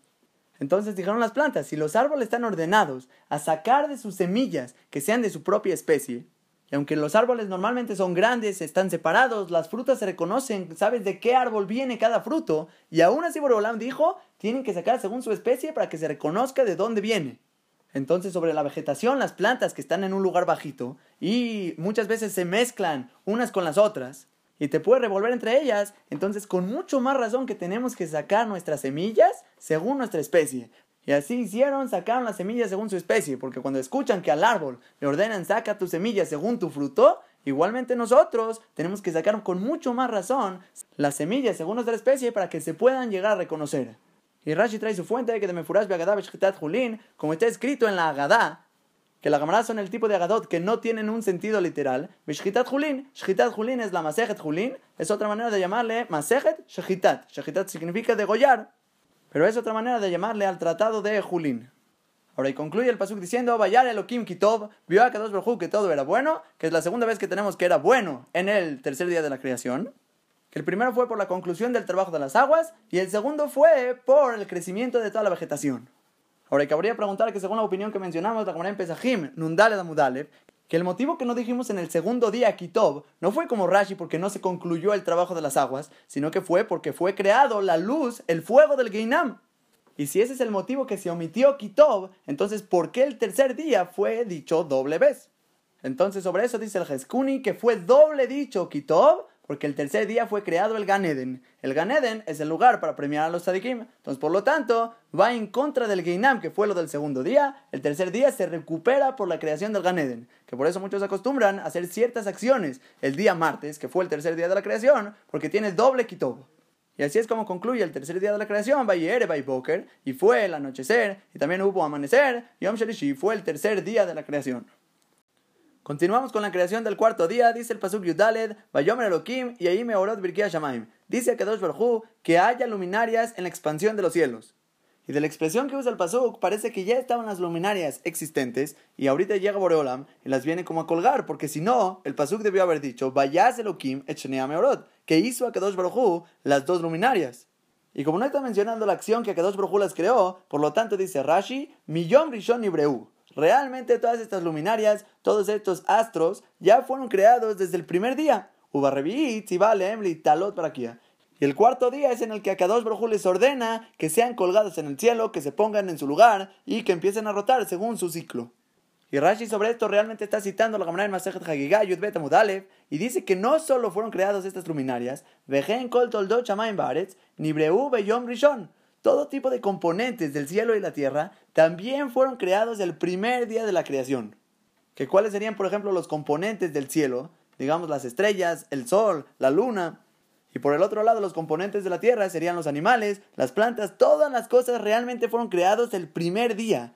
Y es un hidush grande lo que está trayendo Rashi. Es algo novedoso, como normalmente pensaríamos, todo fue creado cada cosa en su día. Dice, no, todo fue creado el primer día cada una y una de estas cosas fue estipulado y puesto en el día que fue decretado sobre él. Ahora, y si nos vamos a preguntar de dónde se aprende este concepto que está diciendo Rashi, que todos los componentes del cielo y la tierra fueron creados el primer día, porque a lo mejor no, si nosotros leeríamos los Pesukim nada más, pensaríamos que Akadosh Baruj creó cada una de las cosas en su propio día. Entonces Rashi responde esto diciendo, Ushekatu erabotoldotea. Que este primer paso que encontramos en la Torah, que Akadosh Baruj al principio del crear etashamaim betaret, el cielo y la tierra, y no dijo el pasuk shamaim baaretz, dijo etashamaim be etaretz, las dos palabras et, el cielo, la tierra. Dice Rashi que esta palabra et siempre viene a agregar algo en el pasuk que no fue mencionado literal. Y aquí sobre cada uno dice Rashi, et le rabotol dotehem, le rabotol dotea. Viene a aumentar sus componentes tanto del cielo y de la tierra. Entonces sale de este Rashi que cuando Akadosh Baruj dijo en el pasuk, Yehime orot, que haya estas luminarias, Pirkia Shamaim en el cielo, no significa que Akadosh Baruj está creando las luminarias, sino que Boreolam los está estipulando en su propio lugar, en su rotación. Ahora, el siguiente punto que hay que fijarnos es la palabra meorot. Meorot son las luminarias, y dice Rashi, Haser Bab Ketib, le faltó la letra Bab sobre el Pasuk. ¿Por qué le faltó una Bab? Porque realmente la palabra Meorot se escribe Mem Aleph, ahí agregamos la Bab, Resh Taf. Y a Rashi le molesta, ¿por qué la Torah se está saltando una letra, la letra Bab? Dice Rashi, al Sheu yo me hará lipol betinokot, ya que es un día de maldición para que recaiga la asfixia sobre los bebés. Que está escrito en la Gemara en Masajet Brachot que existen 903 tipos de muertes. Y dice la camarada, la peor de todas estas muertes es la áskera. Y la áskera es este tipo de asfixia que Rashi en Masej Shabbat la Mudalev le explica de la siguiente manera. Es una enfermedad que comienza desde las entrañas de la persona, que se le empieza a cerrar todo el estómago hasta llegar a la garganta y no puede respirar. Y la misma camarada en Shabbat la Gimal dice que es la muerte que se le da a cierto tipo de pecadores, por ejemplo el que habla la Shonara. Y justamente lo que Rashi nos dijo, al Sheu yo me era lipolas es un día de maldición que puede llegar a recaer este tipo de muerte áspera sobre los bebés. Que así lo trae Rashi de la Gemara en Ta'anit, Bet, y Ayumi Ta'anim al Que Rashi va sobre eso que estudiamos, que el cuarto día de la semana, que es el miércoles, el día de esta creación, Ayumi Ta'anim al se ayunaba para que no recaiga esta asfixia, Shelot y que no recaiga sobre los bebés. Ahora, y la pregunta sería como un poco obvia, ¿qué tiene que ver el día cuarto de la creación con este tipo de muerte que podría recaer sobre los bebés? Entonces, en el Agaot Betziunim lo explica de la siguiente manera. La palabra Meorot son las luminarias, que justamente este día, como vamos a ver más adelante en Rashi, fue el día que cayó el primer Lashon Hara de la historia. Que Akadosh Baruj desde un principio creó la luna y el sol del mismo tamaño y fue la luna con Akadosh Baruj a quejarse sobre el sol y le dijo, Boreolam, no pueden haber dos reyes con una sola corona. Que pensad ya vamos a tratar de explicarlo un poco mejor más adelante, pero el punto es este. Primer la hará de la historia, que fue por la palabra Meorot, que le falta la Bab, que representa la maldición de los días miércoles, que es frecuente que caiga este tipo de maldición sobre el mundo. ¿Por qué? Porque el Askera, como dijimos la en Shabbat, la Medgima, la Mutbet, es el castigo a la persona que habla la Shonara. Y para salvarse de este castigo, y específicamente a los tinokot, a los bebés, porque está escrito el pasuk, Pokeda bonabot, al banim al banim, que dos Brojú cobra el pecado tanto a los hijos y los nietos y se va hasta la cuarta generación. Y por lo tanto es lo que dice Rashi, que a causa de este día de maldición se ayunaba y se hacía tefilá para rezar, que a dos Brojú nos salve de este tipo de muerte tan cruel. Ahora entonces seguimos en el pasuk. Ya dijimos que dijo a Kadosh Baruj que haya en esas luminarias, en esta expansión de los cielos. Dice a Kadosh Baruj ¿cuál es el propósito? Le abdil ben ayom u ben alayla. Para separar y hacer una diferencia entre el día y la noche. Que este es el primer objetivo de las luminarias. Pero el pasuk dice, muadim beshanim. Y van a ser como señales para los tiempos, para los días y para los años. Y por último, el siguiente pasuk dice una tercera tarea para las luminarias del cielo, Beayul y Morot Birkia Shamaim, y servirán como luminarias en la expansión del cielo, Leair a la para iluminar sobre la tierra. Y sale que van a hacer tres trabajos de ellas, tanto para diferenciar día y noche, para hacer como señales para los días, tiempos y los años, y por último para iluminar la tierra. Ahora vamos a explicar los pesukim según Rashi. Dice, Leabdir ben Ayom ben Alayla. Eso que dijimos, el primer propósito de las luminarias, para diferenciar entre el día y la noche. A Rashi le molesta para qué vamos a necesitar ahorita el sol y la luna para diferenciar día y noche. Si realmente ya mencionamos desde el Pasuk Daled que Akadosh Baruj cuando vio que la luz era buena, Vayabdel Elohim ben Aoru ben dijimos, que Akadosh Baruj diferenció entre la luz y la oscuridad. Y no solo diferenció luz y oscuridad. A la luz le llamó el día y a la oscuridad le llamó la noche. Entonces, ¿para qué requerimos ahorita sol y luna que diferencian día y noche? Ya tenemos diferencia día y noche. Entonces, por lo tanto, explica Rashi que todo lo que requerimos el sol y la luna para diferenciar día y noche es Mishenignaz ahora Rishon, desde que fue escondida y guardada la primer luz. Que esa luz que creó Akadosh Brojú el primer día, mencionamos en Rashi, también en el Pasuk Daled, que Akadosh Brojú la guardó para que no la vayan a usar los Reshaim. Y la guardó únicamente para los tzadikim en un futuro, para el Olam Abba. Abal Beshivat Yeme Bereshit, pero los primeros siete días de la creación, Shimshu Aor Rishonim, Yahad, sirvieron tanto la luz y la oscuridad del primer día que fueron creadas juntas. Ben Bayomu, Ben Balaila, tanto en el día, tanto en la noche, que obviamente la luz en el día y la oscuridad en la noche. Ahora, y según este Rashi se entiende que la luz del primer día de la creación fue guardada hasta el séptimo día. Ahora, pero por otro lado, hay quienes tienen la versión en Rashi que esta primer luz, a que dos la usó los primeros tres días de la creación, y el cuarto que ya creó tanto el sol y la luna, ahí es cuando los cambió y guardó la luz para los tadikim en un futuro. Y hay una tercera opinión en la versión de Rashi que dice que fue la luz usada hasta el sexto día de la creación. Y sale que en Rashi mismo habría tres diferentes opiniones cuándo fue guardada esta luz, o el tercer día, o el sexto día, o según nuestra versión, que fue hasta el séptimo día. Ahora, pero el Ramban le discute a Rashi y dice que cuando Akadosh Brohu hizo el cielo el segundo día de la creación, ahí el cielo hizo una interrupción hacia la luz que creó Akadosh Brohu el primer día, y por lo tanto esa luz ya no llegaba hacia la tierra. Y por lo tanto todo el tercer día de la creación no había luz sobre toda la tierra. El cielo interrumpía que la luz llegue a la tierra. Por lo tanto hizo Akadosh Brohu el cuarto día, cuando dice el pasuk Yeime Orot, que sean las luminarias. Explica Rabenu Bejaye sobre el Ramban que ahí Boreolam hizo un decreto que se extienda parte de la luz del primer día hacia la tierra que pueda llegar. Que ahí fue cuando se formó el sol, que es una extensión de la primera luz del primer día de la creación. Y sale que según esta explicación del Ramban, la luz primera fue guardada desde el segundo día, que ahí Boreolán, cuando creó el cielo, de inmediato se tapó para que no pueda llegar a la tierra. Ahora regresamos a nuestro pasuk, que ya dijimos que el primer objetivo que hizo Akadosh Baruj las luminarias, fue para diferenciar día y noche desde el momento que se guardó la primera luz. Según el Ramban, aparentemente se cubrió desde el segundo día, pero según Rashi tenemos tres diferentes versiones, o después de los siete días de la creación, seis días de la creación o tres días de la creación. Ahora vamos a ver el segundo propósito de las luminarias, Viayule Otot Ulmoadim Ulyamim Beshanim, que van a ser como señales para los tiempos, los días y los años. Dice Rashi, Otot, que Shameorot Lokin Simanra Ula Olam. Cuando las luminarias, tanto el sol o la luna, Lokin, tienen cierto tipo de eclipses, Siman Rahul Olam, es una mala señal para el mundo. Porque justamente el sol y la luna son las señales para nosotros, para ciertas mitzvot, tanto para los jodesh, tanto para decir ciertas verajot, para estipular los calendarios, para decir shachrit antes o después, minja, para saber los tiempos requerimos estas señales. Y cuando sucede el eclipse se están anulando nuestras señales para poder diferenciar y cumplir las mitzvot. Y Rashi nos trae un paso con la advertencia que en estas situaciones no aprendamos a ir detrás de los caminos de los goyim. Y dice Sheneemar, la siguiente parte del pasuk dice, Meotota shamaim al con las señales del cielo no se debiliten. Porque las naciones, por lo menos en el tiempo de antes, se espantaban con este tipo de ocurrencias. Y nos dice Boreolam, no se debiliten, el que ustedes estén haciendo la voluntad de Akadosh Baruj enatem sirhim lidog minapuranut Ustedes no se tienen que preocupar por el sufrimiento que llega al mundo. Pero si Hazbe Shalom la persona no estaría cumpliendo la voluntad de Boreolam, sino que al revés, estaría yendo detrás de los caminos de los Goyim, ahí es cuando el Siman Ra Olam, esta señal mala hacia el mundo, que no tenemos este reconocimiento de las mitzvot, le llega a la persona y llega el sufrimiento, Hazbe Shalom.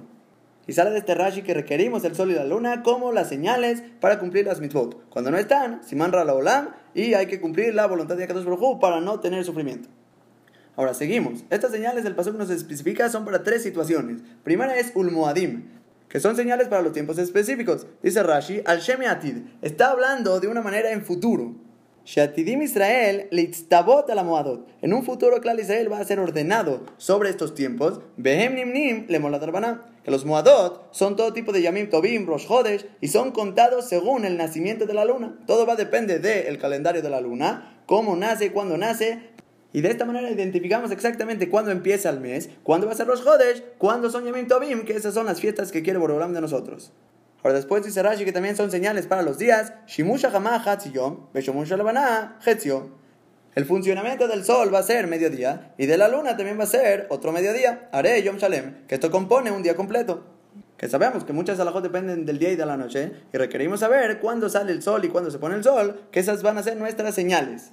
Y por último, señales para Shanim, para los años, Lesov, Shasay Yamim, al final de 365 días. Urbia Yom y un cuarto de día, que siempre cada año dura 365 días más 6 horas. Después de ese tiempo, ¿qué sucede? Ikmeruma al Bet Mazalot Ameshartimotam.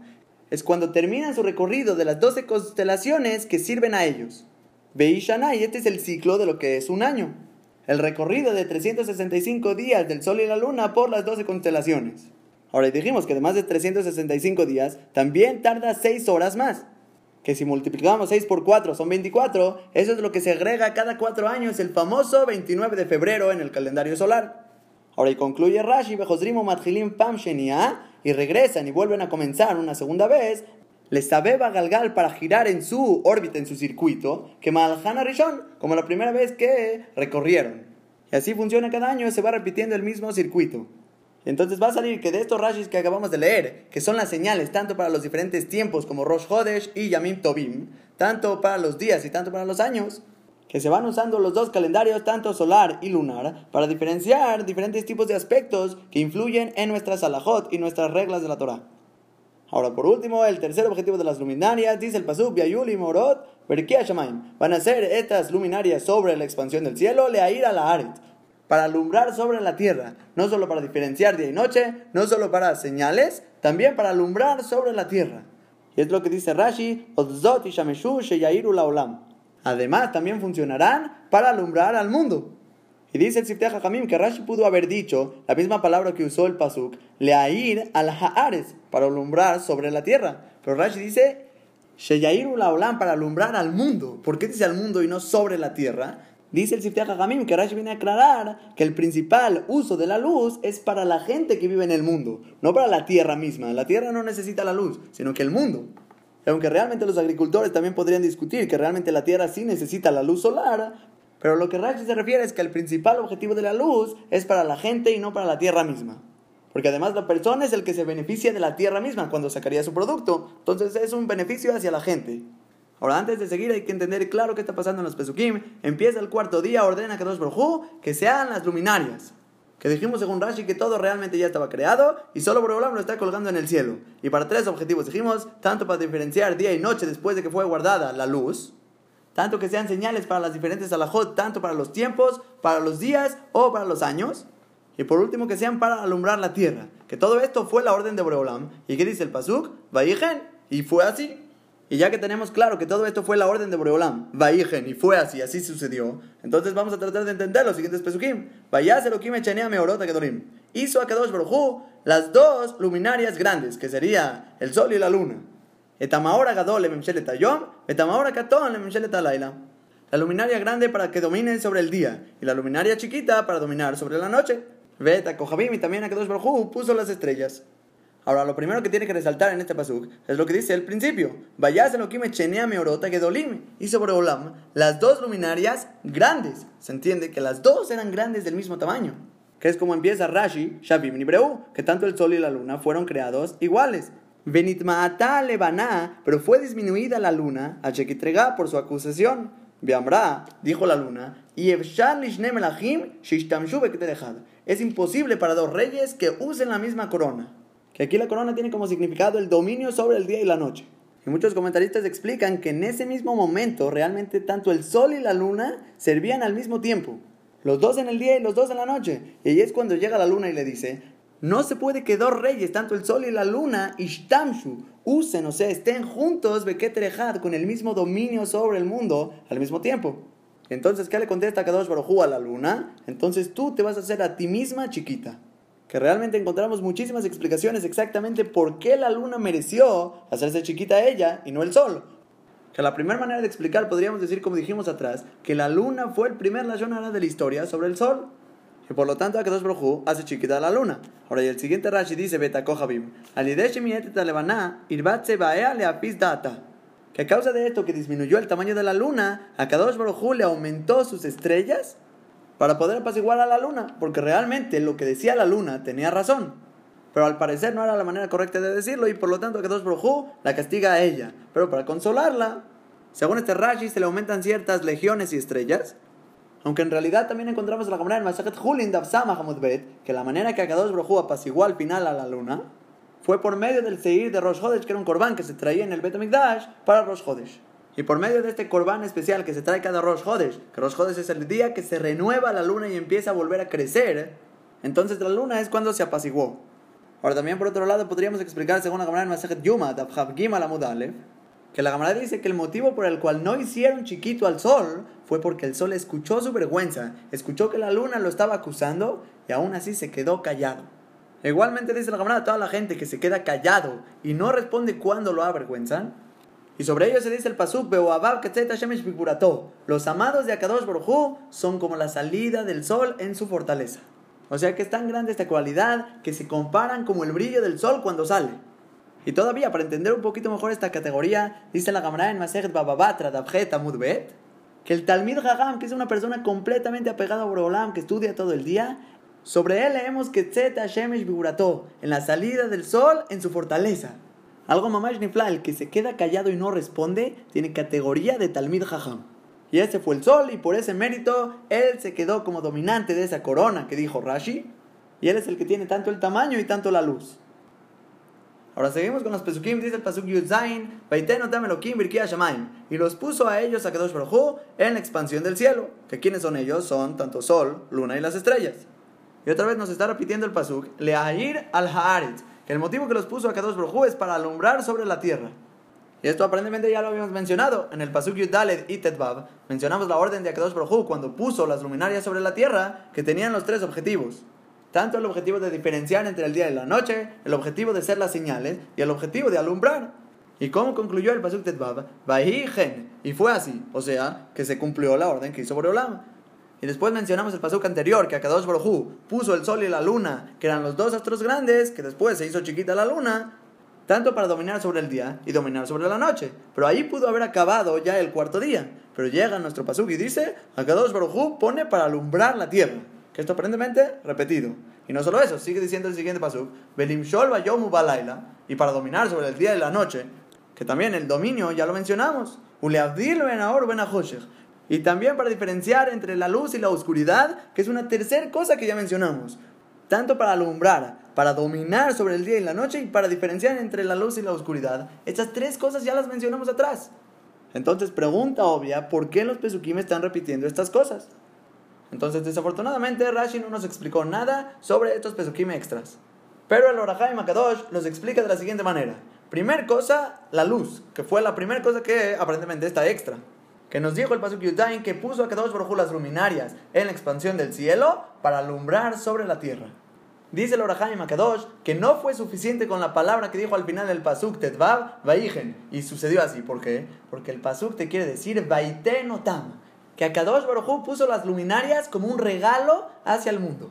Porque aún en el tiempo Hazbe Shalom, que el mundo le está pecando a Akadosh Baruj aún así Akadosh Baruj estipuló que el sol tiene que brillar. El sol no se apaga y si fuera por nuestros propios méritos no duraríamos un segundo con el sol arriba. Y trae el Orahaim que le preguntó Moshe Rabenu al sol, ¿por qué no te apagaste cuando estaban destruyendo el Bet y a Kadosh Baruj le contestó, no está en manos del sol si prenderse o apagarse. Siempre tiene que alumbrar a la tierra. Y para enseñarnos esto fue puesto el Pasuk Yudzain Leair a la Aretz una segunda vez. Ahora, pero según estas palabras que está diciendo el Orahaim Kadosh, aparentemente es una contradicción enorme con los mismos Pesukim. Porque un Pasuk atrás dijo a Kadosh Baruj que el sol tiene el dominio sobre el día y la luna tiene el dominio sobre la noche. Y se entiende que parte de dominar el día, eso incluye si yo quiero brillar, brillo, si no quiero brillar, no brillo. Pero por otro lado nos dice el Orahaim que el pasuk extra que nos dice que van a brillar es a las fuerzas, no hay dominio. A cada dos estipuló tienen que brillar a las fuerzas. Entonces, ¿cómo hay un dominio? Dice el Orahaim Kadosh, eso es lo que dice el pasuk Yudhet, Belimshol Bayomu Balaila. Nos dice el Orahaim, no vayas a pensar que como Akadosh Baruj te dijo que tienen que alumbrar a la fuerza el sol y la luna, significa que perdieron su dominio. Te repite el pasuk Belim Shol Balaila, incluso que ya lo mencionamos arriba, para decirte y no pienses que no tienen dominio sobre el día y la noche. Porque lo único que no pueden dominar es si van a brillar siempre o no. Pero todo lo demás tienen dominio sobre el día y la noche. Es lo que viene a aclarar el pasuk Yudhet. Y por último, lo que repite Uleabdil Ben o Ben que van a dividir entre la luz y la oscuridad, les está divirtiendo que ese dominio que tienen, que te estoy diciendo que sí van a tener dominio, menos para la luz propia, Tu dominio del sol va a ser únicamente en el día y el dominio de la luna va a ser únicamente en la noche, que es lo que dice Uleabdil ben ben Pero tiene que ser su dominio separando entre el día y la noche, entre la luz y la oscuridad, que no se pueden juntar uno con el otro. Y por lo tanto ya se entendieron estos pesukim extras. Concluye la parte del cuarto día. Vayar Elohim Kitov. Vio a Kadosh Baruj que era bueno. Vayar Boker y Y fue el anochecer. Hubo amanecer. Y fue el cuarto día. Y explica Rabenu Bejaye qué fue ese bien que vio a Kadosh Baruj sobre el cuarto día. Dice dos cosas buenas. Primera, que la temperatura de las luminarias es perfecta para que el mundo no se congele y no se queme. Y segunda cosa que vio a Kadosh Baruj que era bueno es que se iba a frenar la luna en el tiempo de Yoshua para poder ganar la guerra. Y así concluimos con la creación del cuarto día, Bayer Boker, Yom Revi, que este Bayer Boker, dice Rabenu Bajay en el Pasuk Yud Gimal, que fue el primer Bayer Boker por medio del sol y la luna mamash.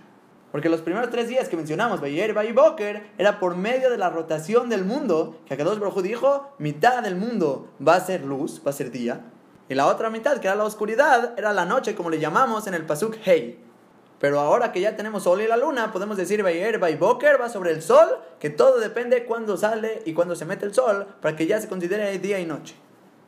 Seguimos con la creación del quinto día. Dice el Pasuk Hav, Bayomer Alokim, Ishretzu Amaim, Sheretz Nefesh Chaya. Dice que dos Baruchu, Ishretzu Amaim, que produzcan las aguas, Sheretz Nefesh Chaya. ¿Qué significa la palabra Sheretz? Ahora sí nos toca vocabulario nuevo, seres pululantes. ¿Qué significa esta palabra pululante? Es todo animal que se reproduce mucho. Pero realmente no existe una palabra exacta en español para esta palabra sheretz. Pero tenemos el zehut de tener a Rashi y a Kadosh. Explica de la siguiente manera, nos vamos a saltar el primer Rashi y ahorita regresamos porque está fuera de orden en nuestro pasuk.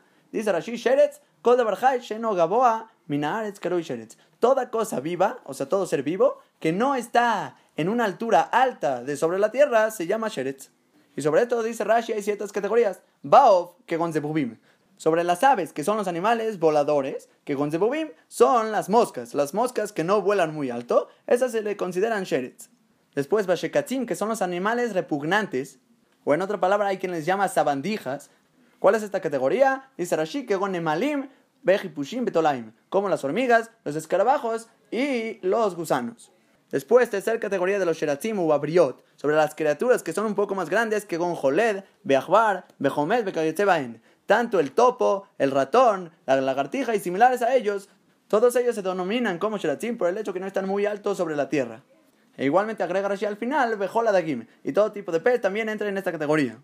Entonces vamos a repetir el pasú que dijo Boreolam, Vayomer Elohim y Amaim, Sheretz Nefesh Que produzcan las aguas estos Sheratzim, Nefesh de alma viviente. Y podríamos tener el error de seguir leyendo el pasuk Beobio Fefalaretz y que también parte de esta producción que dijimos, que también se creen las aves que vuelan sobre la tierra. Y el error sería pensar que Nefesh Hayah, que este alma viviente, solo iría sobre los pájaros, sobre las aves. Pero los Sheratzim podríamos pensar que no tienen este alma viviente como mencionó el pasuk, ya que creó a Kadosh Baruj los Sheratzim y después Nefesh Hayah Beobio Fefalaretz, de alma viviente sobre los pájaros. Entonces dice el Sifteh Hamim que para eso Rashi adelantó el Nefesh Hayah en su explicación, que eso debería ir después del Sheretz, para que esta explicación de Nefesh Hayah también recaiga sobre los Sheratzim. Y ahora sí podemos regresar al primer Rashi, que Nefesh Hayah va tanto sobre Sheratzim y tanto sobre las aves. Y dice Rashi algo impresionante, ¿qué significa Nefesh Hayah? Sheyehe Bachiyut. Que tenga en ella, en la criatura, Hiyut, vitalidad, que tenga una manera de cómo sobrevivir. O sea, en otras palabras, Rashi nos dice, no vayas a pensar que el agua, como dijo el Pasuki, Sheretzu Amaim Sheretz Nefesh Hayah, que produzca las aguas, tanto el Sheretz, Nefesh Hayah, que produzca esta alma viviente, se entendería que el agua misma es lo que produjo la vida. Dice Rashi, no, que haya en ella, o sea, en la criatura vitalidad, o sea, que sea un ambiente en el que pueda sobrevivir esta criatura. Porque en el siguiente paso vemos que Akadosh Baruj mismo va a crear estas almas vivientes sobre los animales. Y si es así, tendríamos esta contradicción. ¿Quién fue el que produjo el alma viviente? ¿O el agua? ¿O Akadosh Baruj por lo tanto, dice Rashi que todo lo que el agua está haciendo es Sheye que haya en ella vitalidad, o sea, que pueda sobrevivir y se pueda adaptar en el agua, que el agua sea apta para que viva el animal. Que esta va a ser una manera de entender a Rashi, pero hay un problema. La Gemara en Masejet Hulin Amudbet dice muy claro que los Sheratzim fueron creados del agua, las Hayot, que son los animales que vamos a ver el sexto día, fueron creados de la tierra, y las aves fueron creadas de una mezcla entre tierra y agua. Y si es así la manera como se tiene que leer el pasuk es que dijo a Kedosh Baruj y Sheretzu Amaim, Sheretz Nefesh Haya, que produzca las aguas un sheretz de alma viviente. Y lo que dice más adelante el siguiente paso que Akadosh Brohu fue el que creó las almas vivientes sobre los sheratim y todos los demás animales, es porque Boreolam los creó a partir del agua y no va a ser una contradicción. Y entonces, ¿qué va a venir a ser Rashi? Dice Rashi que haya en ella vitalidad, ¿qué significa? Literal. Que las aguas produzcan los sheratim que tengan vida. ¿Y para qué viene a explicarte esto Rashi si sería algo pashut? Es algo obvio, ¿no? Eso es lo que dice el pasuk, Nefesh Hayah, que tenga alma viviente. Entonces dice el Siteja Jamim que Rashi te viene a explicar, no pienses que la palabra que dice Nefesh Hayah significa una fiera, una fiera de animal. Sino que Rashi te viene a explicar eso, Sheyeva Hiyud, que tenga vitalidad y no significa fiera. Entonces va a quedar muy bien que el pasuk se va a leer, Bayomer Elohim, dijo a Kadosh Baruj y Sheretzu Amaim Sheretz Nefesh Hayah, que produzcan las aguas, el Sheretz, que es todo tipo de animal, que no está muy alto de sobre la tierra, Nefesh Hayah, y que tenga alma viviente. Dos explicaciones en Rashi. Alma viviente te viene a excluir para que no vayas a pensar que Hayá es una fiera. O alma viviente aquí es Sheyeva Hiyut, que el ambiente del agua le permita al animal tener vitalidad en ella. Ahora seguimos con el pasuk, Beofi o la y que haya aves que vuelen sobre la tierra, al penerre que Shamaim, frente a la expansión de los cielos. Y aunque de este pasuk se entendería que las aves únicamente fueron creadas del agua, y mencionamos que la Gemara en Julin dice que fueron creadas tanto de la tierra y del agua. Entonces no es pregunta porque más adelante dice el pasuk en Perikbet, pasuk yutet, Hashem Elohim minadama kol kol Que creó a Kadosh Baruj de la tierra misma, toda fiera del campo y todo pájaro del cielo. Entonces, como vemos de nuestro pasuk que los pájaros fueron creados del agua y del pasuk más adelante vemos que fueron de la tierra, dice la Gamara que fueron creados de los dos, que es una de las dos opiniones que trae la Gamara. Ahora, y nada más cabe recalcar que esto que está diciendo al final del pasuk, que las aves van a volar sobre el cielo, no se refiere al mismo cielo del sol, la luna y las estrellas, que eso ya se considera el segundo de los siete cielos. Pero aquí significa sobre el aire que está sobre la tierra. A eso también encontramos muchos pesukim que se le llama Shamaim. Ahora seguimos con el pasuk Hafalev, dice Vaibra Elohim et taninim agdolim. Creó a Kadosh Baruj los taninim hagdolim, los grandes taninim. ¿Que ¿Qué son taninim? Rashi dice Dagim gedolim shebayam. Son los peces muy grandes del mar. Que de estas palabras de Rashi se podría entender tanto tiburones, ballenas, todo tipo de animal grande. Pero Rashi trae una segunda explicación. Ubedibre Agadá, en las palabras de Agadá que ya habíamos mencionado. Agadá son todo tipo de explicaciones no literales del Pasuk. Dice Uliviatán Ubenzugo. Que los Taninim Agdolim es Leviatán y su pareja. Que Leviatán se le conoce mejor como una ballena muy, muy, muy grande fuera de lo normal. Ubenzugo, que es su pareja. Shebraham Zaharun Que Kedosh Baruj los creó un macho y una hembra. Y a la fuerza tendrían que haber sido dos, porque la palabra del pasuk dice taninim, y taninim es en plural, por lo tanto dice Rashi que fue tanto un macho y una hembra. Ahora Rashi cita la Gemara en Bababatra daf ain bet dice Viaraga tanikeba, Akadosh Brojú mató a la ballena femenina. ¿Y qué le dice esta ballena? Umelaja la tzadikim la titlabo. La saló para dársela de comer a los tzadikim la titlabo en el olamaba. Que sabemos que cuando se sala algo perdura por mucho tiempo y no se pudre. Y Akadosh Brojú la pone para comer como un premio para los tzadikim en el Olamaba. Ahora hay que preguntarnos, pregunta obvia, ¿por qué Akadosh Brojú mató a esta ballena femenina, Shimifru Beirbu? Porque si se hubieran reproducido, lo Itkayem Olam Bifneem, no se hubiera podido mantener el mundo delante de ellos. ¿Y quiénes son ellos? ¿Por qué decimos en plural? ¿No se podría mantener el mundo delante de ellos? ¿Quiénes son ellos? A Tanenim Keti, porque dice Taninim, Taninim es en plural. Entonces, por eso nos está diciendo Rashi, que Kadosh Brojú mata a la femenina, que no se puedan reproducir, y de esa manera que no se destruya el mundo porque como son animales muy grandes y muy fuertes, podría destruirse completamente el mundo si hubiera muchos. Ahora podríamos preguntarnos qué le pasó al hombre. La Gemara en Bababatra habla sobre ello y dice que Kadosh Baruj castró al animal para que no pueda reproducirse tampoco con diferentes animales, que es una explicación que trae Rashi allá. O también dice que la castró no porque sospecharíamos que tenga reproducción con otros animales, sino que para que no tenga yeterará, porque tiene su miembro, y puede tener ese yeter que quiere sentir placer por medio de ello, y Borolam se lo corta para que no sufra, porque no tendría una pareja con quien estar. Ahora regresamos al pasuk, como dijimos pasuk Jafalev, Vaibra Elohim et taninim agdolim, creó a dos por los taninim agdolim, que tanto si son los peces grandes, o liviatán, bet con nefesh arromeset amaim leminehem. Y toda alma viviente que se arrastra, que produjo las aguas según su especie que se está refiriendo a los sheratim que mencionamos el pasuk anterior, que es todo animal que no está tan alto sobre la tierra. E igualmente dice el pasuk, Betkol of mineo, que Boreolam también creó todo tipo de ave según su especie. Y básicamente la repetición de este pasuk es el cumplimiento de la orden que dijo Akadosh Baruj el pasuk anterior, que atrás dijimos que Boreolam ordenó que produzcan las aguas, tanto todo tipo de sheratzim y aves. Y llega este pasuk a decirnos cómo se llevó a cabo la orden, que Boreolam creó tanto los taninim agdolim y creó todo ser viviente tanto en los sheratzim según su especie y en las aves según su especie. Y Rashi vuelve a explicarnos aquí Nefesh Shahaya, Nefesh Sheyesh es el alma que tiene en ella vitalidad. Que aparentemente Rashi nos dijo eso en el pasuk anterior. Entonces, ¿qué está haciendo Rashi un pasuk despuesito de lo que acaba de explicar, diciéndolo otra vez? Entonces, así como el Rashi anterior lo explicamos de dos maneras diferentes, igualmente este va a tener dos maneras diferentes de explicarlo. Si vamos a entender el Rashi anterior, como la primera manera que lo explicamos, que Nefesh Hayah, que dijo Rashi, se lleva Hiyut, que hay en ella vitalidad, o sea, que el agua esté apta para darle vida a los animales. Y lo explicamos de esa manera para no pensar que las aguas fueron lo que le dieron la vida a estos animales. Entonces lo que vendría a ser nuestro Rashi en el segundo pasuk, Nefesh Hayah, Nefesh es el alma que tiene en ella vitalidad, es lo que Boreolam ya lo hizo en la acción, Vaibra Elohim, que es lo que dice nuestro pasuk. Akadosh Baruj creó ese misma alma. Atrás fue una orden que las aguas sean aptas para mantener la vida de los animales. Pero nuestro pasuk es la acción del alma misma que ya la está creando Akadosh Baruj un alma que tiene vitalidad.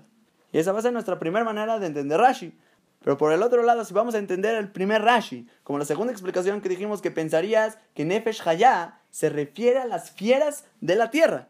Y por lo tanto, el primer Rashi nos viene a decir: no te vayas a confundir, no se refieren las fieras. Sheyeba Hiyud se refiere a un alma viviente. Porque las fieras fueron creadas el sexto día, como vamos a ver más adelante. Entonces el segundo Rashi de nuestro pasuk cuando dice Nefesh Sheyesh viene a ser lo mismo, porque como el pasuk dijo Nefesh Hachaya con una extra hey, pensaríamos que aquí a excluir lo que dijimos del pasuk anterior, que atrás es alma viviente, pero este pasuk como agregó una hey, pensaríamos que aquí sí es fiera. Dice Rashi, no, no te vuelvas a equivocar, Nefesh Sheyesh Aquí se refiere a lo mismo que mencionamos atrás, y no fiera, porque es un alma que tiene vida. Y por lo tanto ya se entendió las dos maneras de explicar cuál fue la intención de Rashi. Ahora continuamos con el pasuk. Vayar Elohim quitó, vio a Kadosh Brojú, que toda su creación fue buena. Vaybarejotam Elohim lemor. Y los bendijo a ellos a Kadosh Brojú diciendo así: Prurbu umileu etamaim bayamim. Que se fructifiquen y se multipliquen y llenen las aguas en los mares. Y el Ramban en una de sus explicaciones dice en los mares específicamente, Kibanejalime atimhem porque en los arroyos y manantiales los peces no son muchos. Ahora, toda esta baraja, si está diciendo que son en los mares, se entiende que son sobre los animales acuáticos. ¿Y por qué específicamente a ellos Boreolam los está bendiciendo aquí? Dice Rashid Lefish otam, ya que los disminuyen a ellos, Betzadin mehem y cazan de ellos, o sea, de su cuenta, de su cantidad.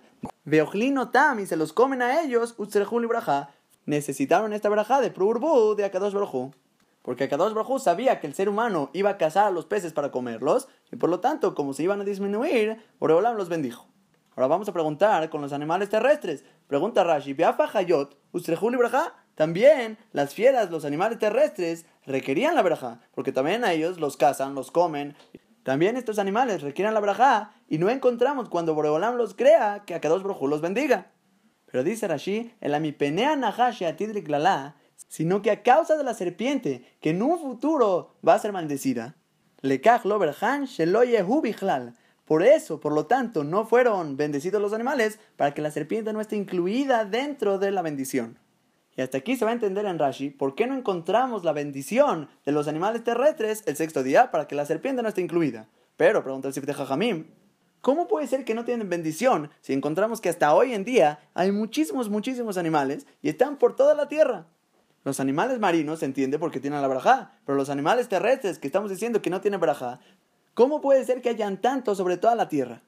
Entonces el Sifteh Jamim contesta que la braja misma que le dieron a Adam Arishon recayó también sobre todos los animales terrestres. Ahora, pero el Gurarie contesta por otro lado que no, que realmente no es por la bendición de Adam Arishon, sino que después del diluvio está escrito en Prechet Pasuk Yuzain que Akadosh Baruj también bendijo a los animales terrestres. Y en ese momento, como ya tenía la maldición la serpiente, dice el Guraría y ya no recae la verajá sobre ella. Que pienso que está un poco más lógica esta respuesta, porque no siempre se permitió igual comer animales. Y no solo eso, es su verajá propia, no de otra persona, propia. Entonces podemos aprender de esta manera. Ahora, cuando dijimos prurbu, que se fructifiquen y se multipliquen. ¿Qué es pru? Dice Rashi, la pri, que justamente viene de la palabra fruto. Es una expresión de fruta, que lo mar a superot, que hagan frutos que se fructifiquen. Urbu dice, imlo amar la pru. Dice, si solo hubiera dicho pru, allá ejad moli dejad, veloyoter. Hubiéramos pensado que pru, que te fructifiques, uno da a luz, da la vida a otro, y no necesitas más, veloyoter, y no van a producir más. Uba urbu, y viene la palabra y que se multipliquen, shehad molidarbe, que uno solo puede dar a luz a muchos más. Y esta fue la barajada sobre los animales acuáticos. Pero después dice Pasuk Beaov y que también las aves se multipliquen sobre la tierra. Y aquí también, Akadosh Baruj puede bendecir a los pájaros, porque la serpiente no se considera parte de las aves. Ahora, pero la pregunta va a ser, ¿por qué Akadosh Baruj le da una doble bendición a los peces y no a los pájaros?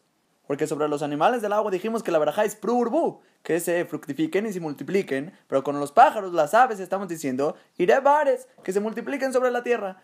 ¿Por qué a los animales acuáticos a dos Baruj les dio doble baraja? Entonces, una manera de responder es lo que trae el Kliya Yakar, que estos tres tipos de animales, tanto las aves, los peces y los animales terrestres, se comparan a las tres tipos de personas. Tenemos primero los animales terrestres, que ellos no recibieron veraja, que se comparan a los Reshaim. Porque estos animales terrestres mencionamos que fueron creados de la tierra. Y la tierra se compara al materialismo. Y como son personas de puro materialismo, son Reshaim, y a dos Baruj no les manda la veraja. Ahora, por el otro lado, el otro extremo, tendríamos a los tzadikim, que se comparan a los animales marinos, que el agua se compara a la Torah, a la espiritualidad. Y ya que los peces fueron creados únicamente del agua, son todo rujaní, todo espiritual. Y es esta la insinuación que dice la Torah, que van a tener la veraja de Prurbu, una veraja doble. Y al final los pájaros que fueron creados de la mezcla de agua y tierra, que ellos representan esa pelea de espiritualidad y materialismo, sobre ellos solo decimos la verja de Ireba Aretz, que se multipliquen sobre la tierra, pero ya no es una verja doble. Ahora, y después una segunda manera que podríamos contestar esta pregunta, ¿por qué los peces tienen verja doble? Es por lo que dice la Gamara en Mensajes Berajot, la verja que le dijo Jacob a los hijos de Yosef, Bitgula Robe que se reproduzcan abundantemente sobre la faz de la tierra. Y esta palabra Baidgu también suena a la palabra Dag. Y la palabra Dag es pez, y les está diciendo la verajá que se multipliquen tanto como los peces.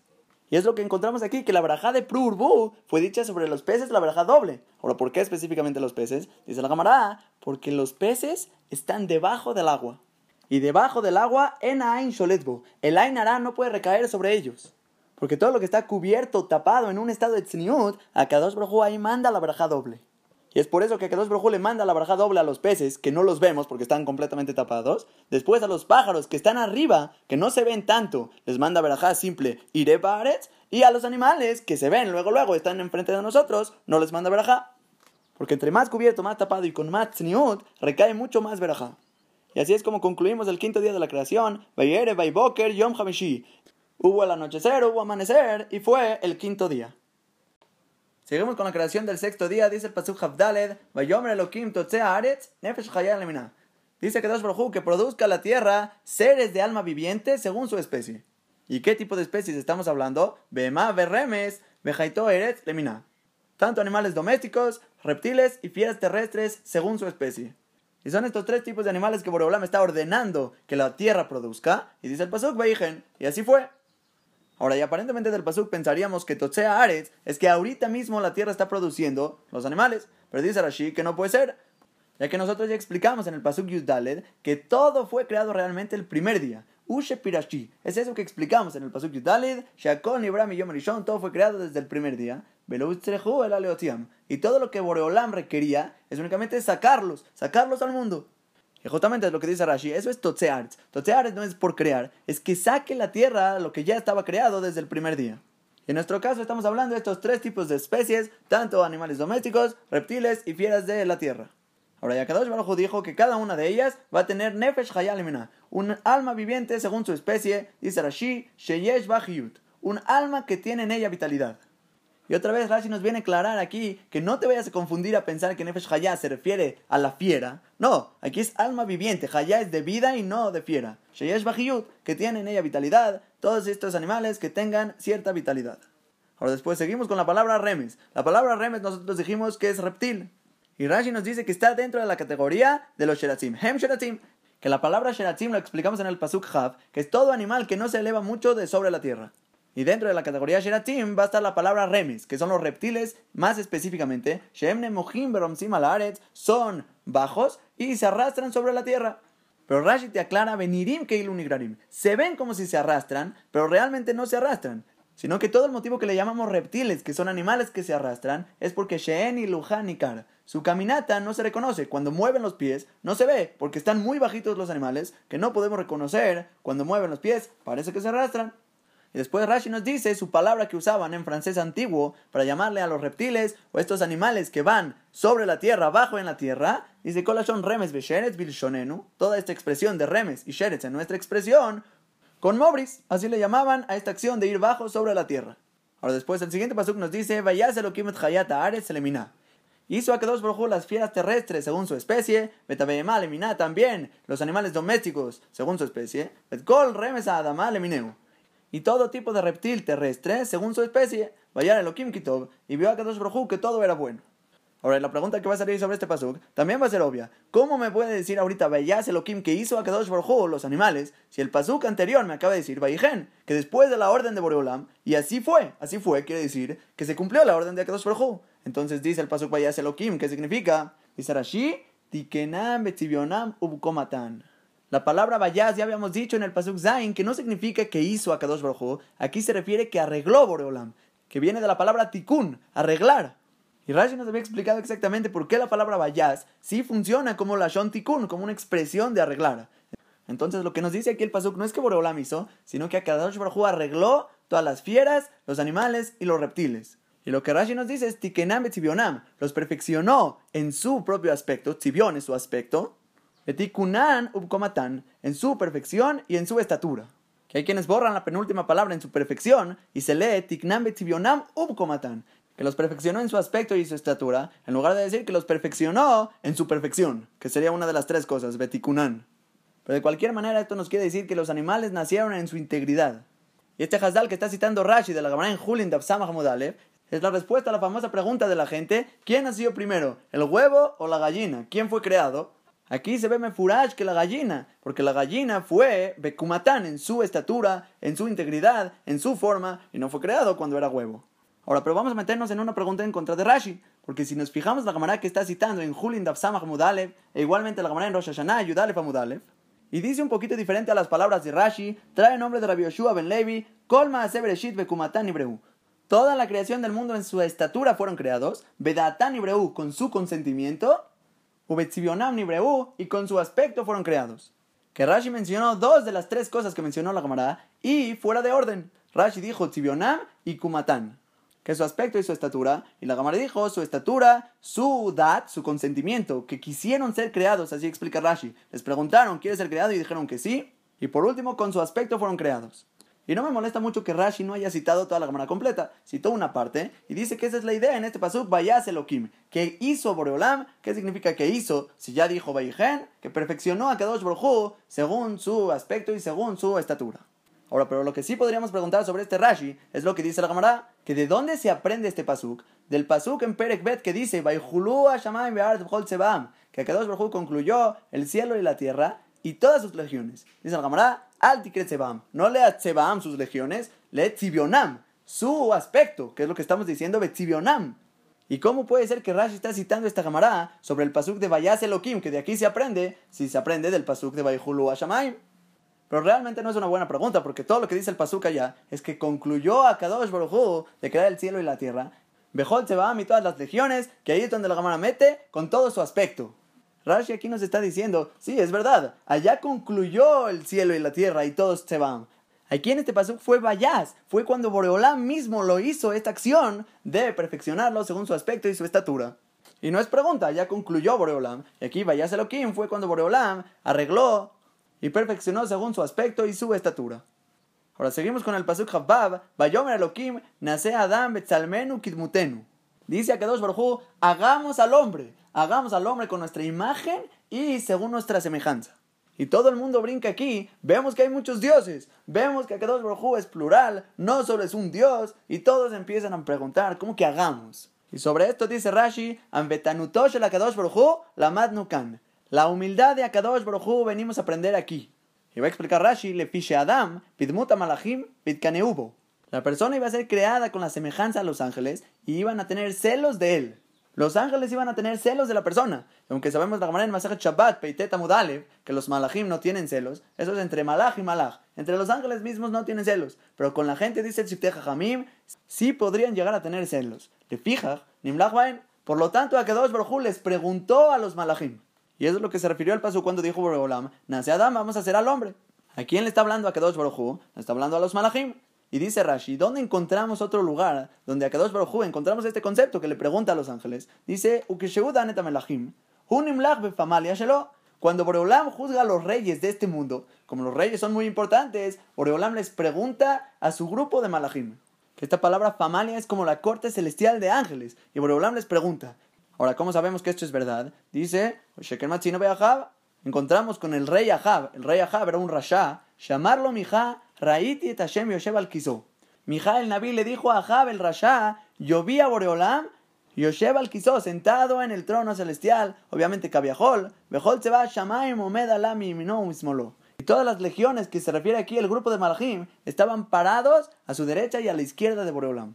Ahora y otra vez, ¿cómo sabemos que esto se refiere al grupo de Malachim? Dice, Yamin, Usmole Fanab, ¿acaso hay lado derecho y izquierdo delante de Boreolam? Boreolam el ojo es que bodó, Kadosh Baruj llena toda la tierra completa, todo el universo es a Kadosh Baruj Entonces, ¿cómo que la derecha y la izquierda de Boreolam? Dice, el Estamos hablando los defensores del lado derecho que ameritan a la persona. Y están los del lado izquierdo que van para irle Jehová, para condenar e ir en contra de la persona.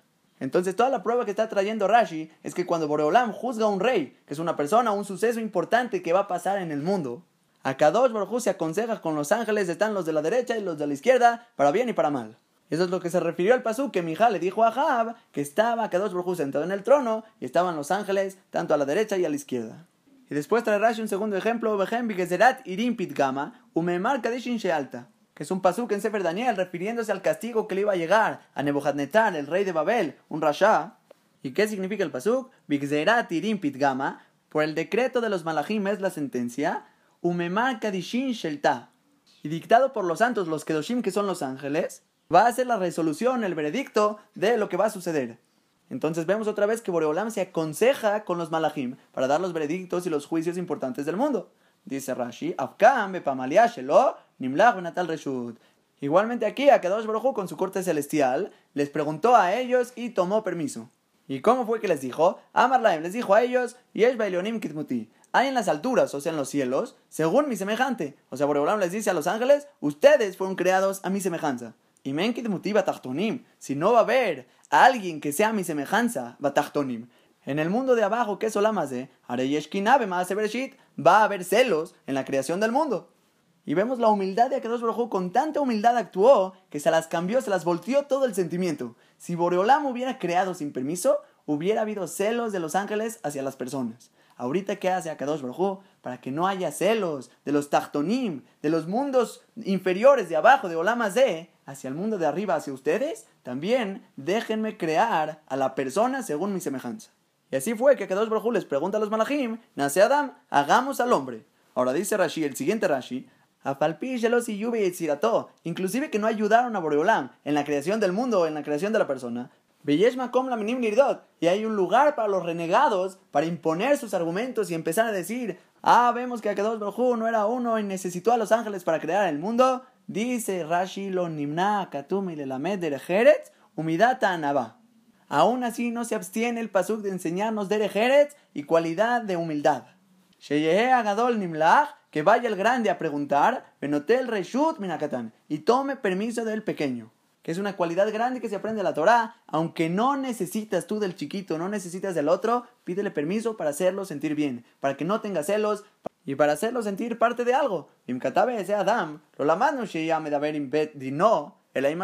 y si hubiera escrito que va a hacer a la persona, ese Adam él solito, Boreolam, no nos hubiera enseñado que Boreolam había hablado con su casa de juicio, con su corte celestial, y les había preguntado el Matzbo, sino que únicamente pensaríamos que Boreolam habló consigo mismo, y por lo tanto no aprenderíamos esta gran cualidad de encontrar la humildad de Boreolam, que el grande le pregunte al chiquito.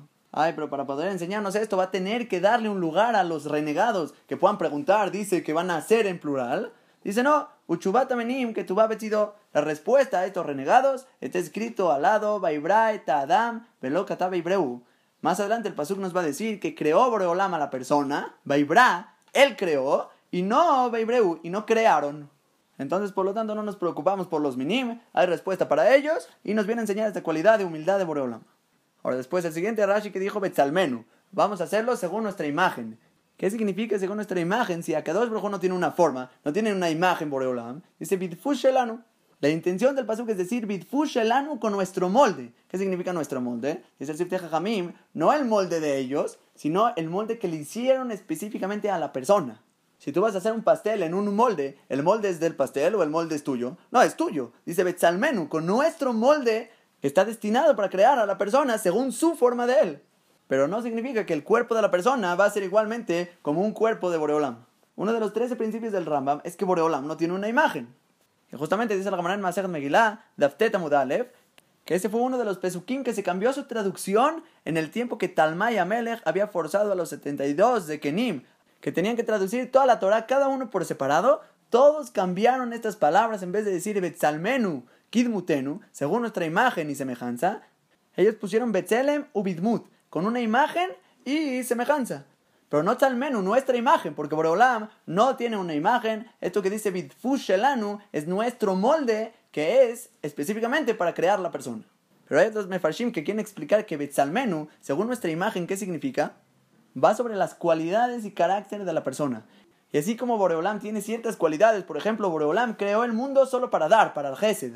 O como apenas dijimos de Rashi, que Boreolam mostró su humildad preguntándole a los ángeles, esas son las cualidades. Betzalmenu en la imagen de Boreolam se refieren las cualidades de Akadosh Baruj que la persona fue creado con potencial a comportarse como Akadosh Baruj Pero en este Rashi se entiende un poco más con el molde nuestro para crear la figura de la persona.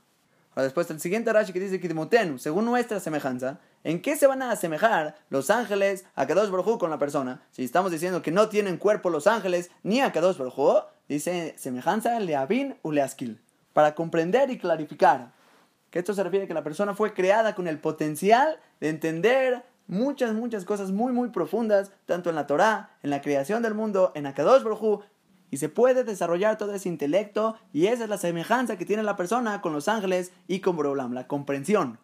Y esto es lo que nosotros tenemos aquí de Rashi, pero es importante saber que un Tselem Elohim, una imagen y semejanza de Boreolam, es un tema muy amplio, muy profundo, que vale la pena profundizar en él. Al principio del Nefesh Haim, Shar Aleph, dice que la profundidad de la idea de Tselem Elohim incluye la mayoría de los secretos de todo el Zohar, que no es nuestro lugar para alargar, pero despierta curiosidad.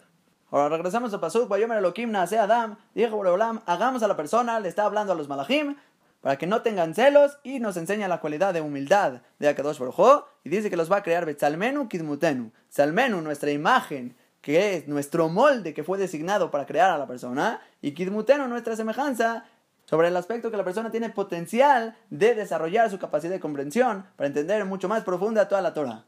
Y sigue el pasuk diciendo, y van a dominar sobre los peces del mar, sobre las aves del cielo, y sobre los animales terrestres y toda la tierra.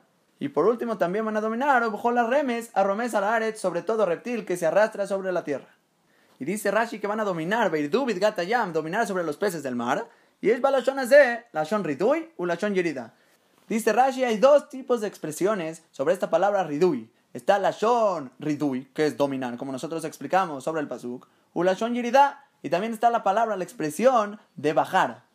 Y la manera literal, cómo se leería el pasuk, es que la persona que va a crear Boreolam va a poder dominar tanto sobre los peces, las aves, los animales y reptiles. Pero Rashi nos dice no es la única manera de leer el pasuk. Y es lashon ridui. Es verdad, en esta expresión está la expresión de ridui de dominar, pero también un lashon yerida. También incluye la lashon yerida de bajar. Zaha, dice Rashi, si vas a meditar. Rode bajayot Vas a poder dominar sobre las fieras y animales. Pero los zaha, pero si no amerita la persona, nace yarud lipneem. Vas a descender delante de ellos, viajaya moshelet bo. Y las fieras dominarán sobre la persona. Ahora, ¿y qué significa aquí la palabra ameritaste? ¿De qué depende si voy a tener mérito de dominar sobre los animales o los animales van a dominar sobre mí? Entonces el Sifteh Hamim dice Pashut, depende si la persona eres un tzadik. Si eres un tzadik, domina sobre la creación del mundo. Si no eres un tzadik, al revés, eres un rasha, te comportas mal, las fieras y animales dominan sobre la persona. Y podemos traer dos pruebas que pasaron en Mitzrayim. Primera con Moshe Rabenu. Cuando entraba con el faraón, Moshe Rabenu, todas las fieras y leones que estaban ahí por hechicería, por magia, todas le abrían paso a Moshe Rabenu. Al revés, le tenían miedo a Moshe y corrían, se iban. E igualmente, segunda prueba, cuando Clal y Israel ya estaban saliendo de Misraim y recibieron sobre ellos hacer Teshuvah, empezar su proceso de apegarse a Boreolam, dice Lo Yeheratz o no. El Pasuk dice que los perros no ladraban. Entonces vemos que la persona pegada a Boreolam tiene dominio sobre todas las criaturas. Con David Amelech que mató al oso, que con Shimshon mató al león. Con Daniel no se lo comieron, con Yoná, después de que hizo Teshuvah, lo sacó la ballena. Entonces esta idea de Rashi se ve en muchos lugares cuando la persona es un tzadik, controla y domina sobre la naturaleza, pero cuando Hasbe Shalom la persona no es un tzadik, ahí se va a leer el pasuk Bairdu Bidgatayam y van a descender delante de los peces del mar y delante de los pájaros, vas a descender, vas a bajar y la creación domina sobre ti. Ahora hay nada más una idea que se me ocurre, ¿cómo dijo el pasuk? Que Boreolam dijo, nace Adam, hagamos al hombre. Cuando la persona es un hombre, eres un Adam, si estás cumpliendo el propósito y lo que significa ser un Adam, entonces la persona domina sobre los animales. Pues si la persona no estás cumpliendo tu propósito de Adam, para lo que fuiste creado, lo Nikra Adam no se llama una persona para que tengas esto que dijo Boreolam, que vas a dominar sobre las demás criaturas. Ahora seguimos con el paso Habzain. Adam Betzalmo. Creó a Kadosh Baruj a la persona según su imagen. ¿Y cuál es su imagen? Betzalmo. Su imagen, dice Rashi, Bidfus e y lo con su molde hecho para él mismo, o sea, hecho para la persona. Sheakol Nibra Mamar, porque todo fue creado con las palabras de Boreolam, Beun Nibra Beyadaim. Y la persona misma, Adam Rishon, fue hecho Beyadaim con las manos Kaviahol, Shenemar Batashet Alai Kapea. Que es un pasuk en Teilim, Ismor Kufla Metet, que esto lo dijo Adam Rishon mismo, Batashet Alai Kapea, que Boreolam pusiste sobre mí tus manos que obviamente es Kaviahol porque Boreolam no tiene manos, pero a diferencia de todas las demás criaturas, no fue Bedibur, no fue con un habla que Boreolam dijo y se creó, aquí fue Mamash, una acción de Boreolam.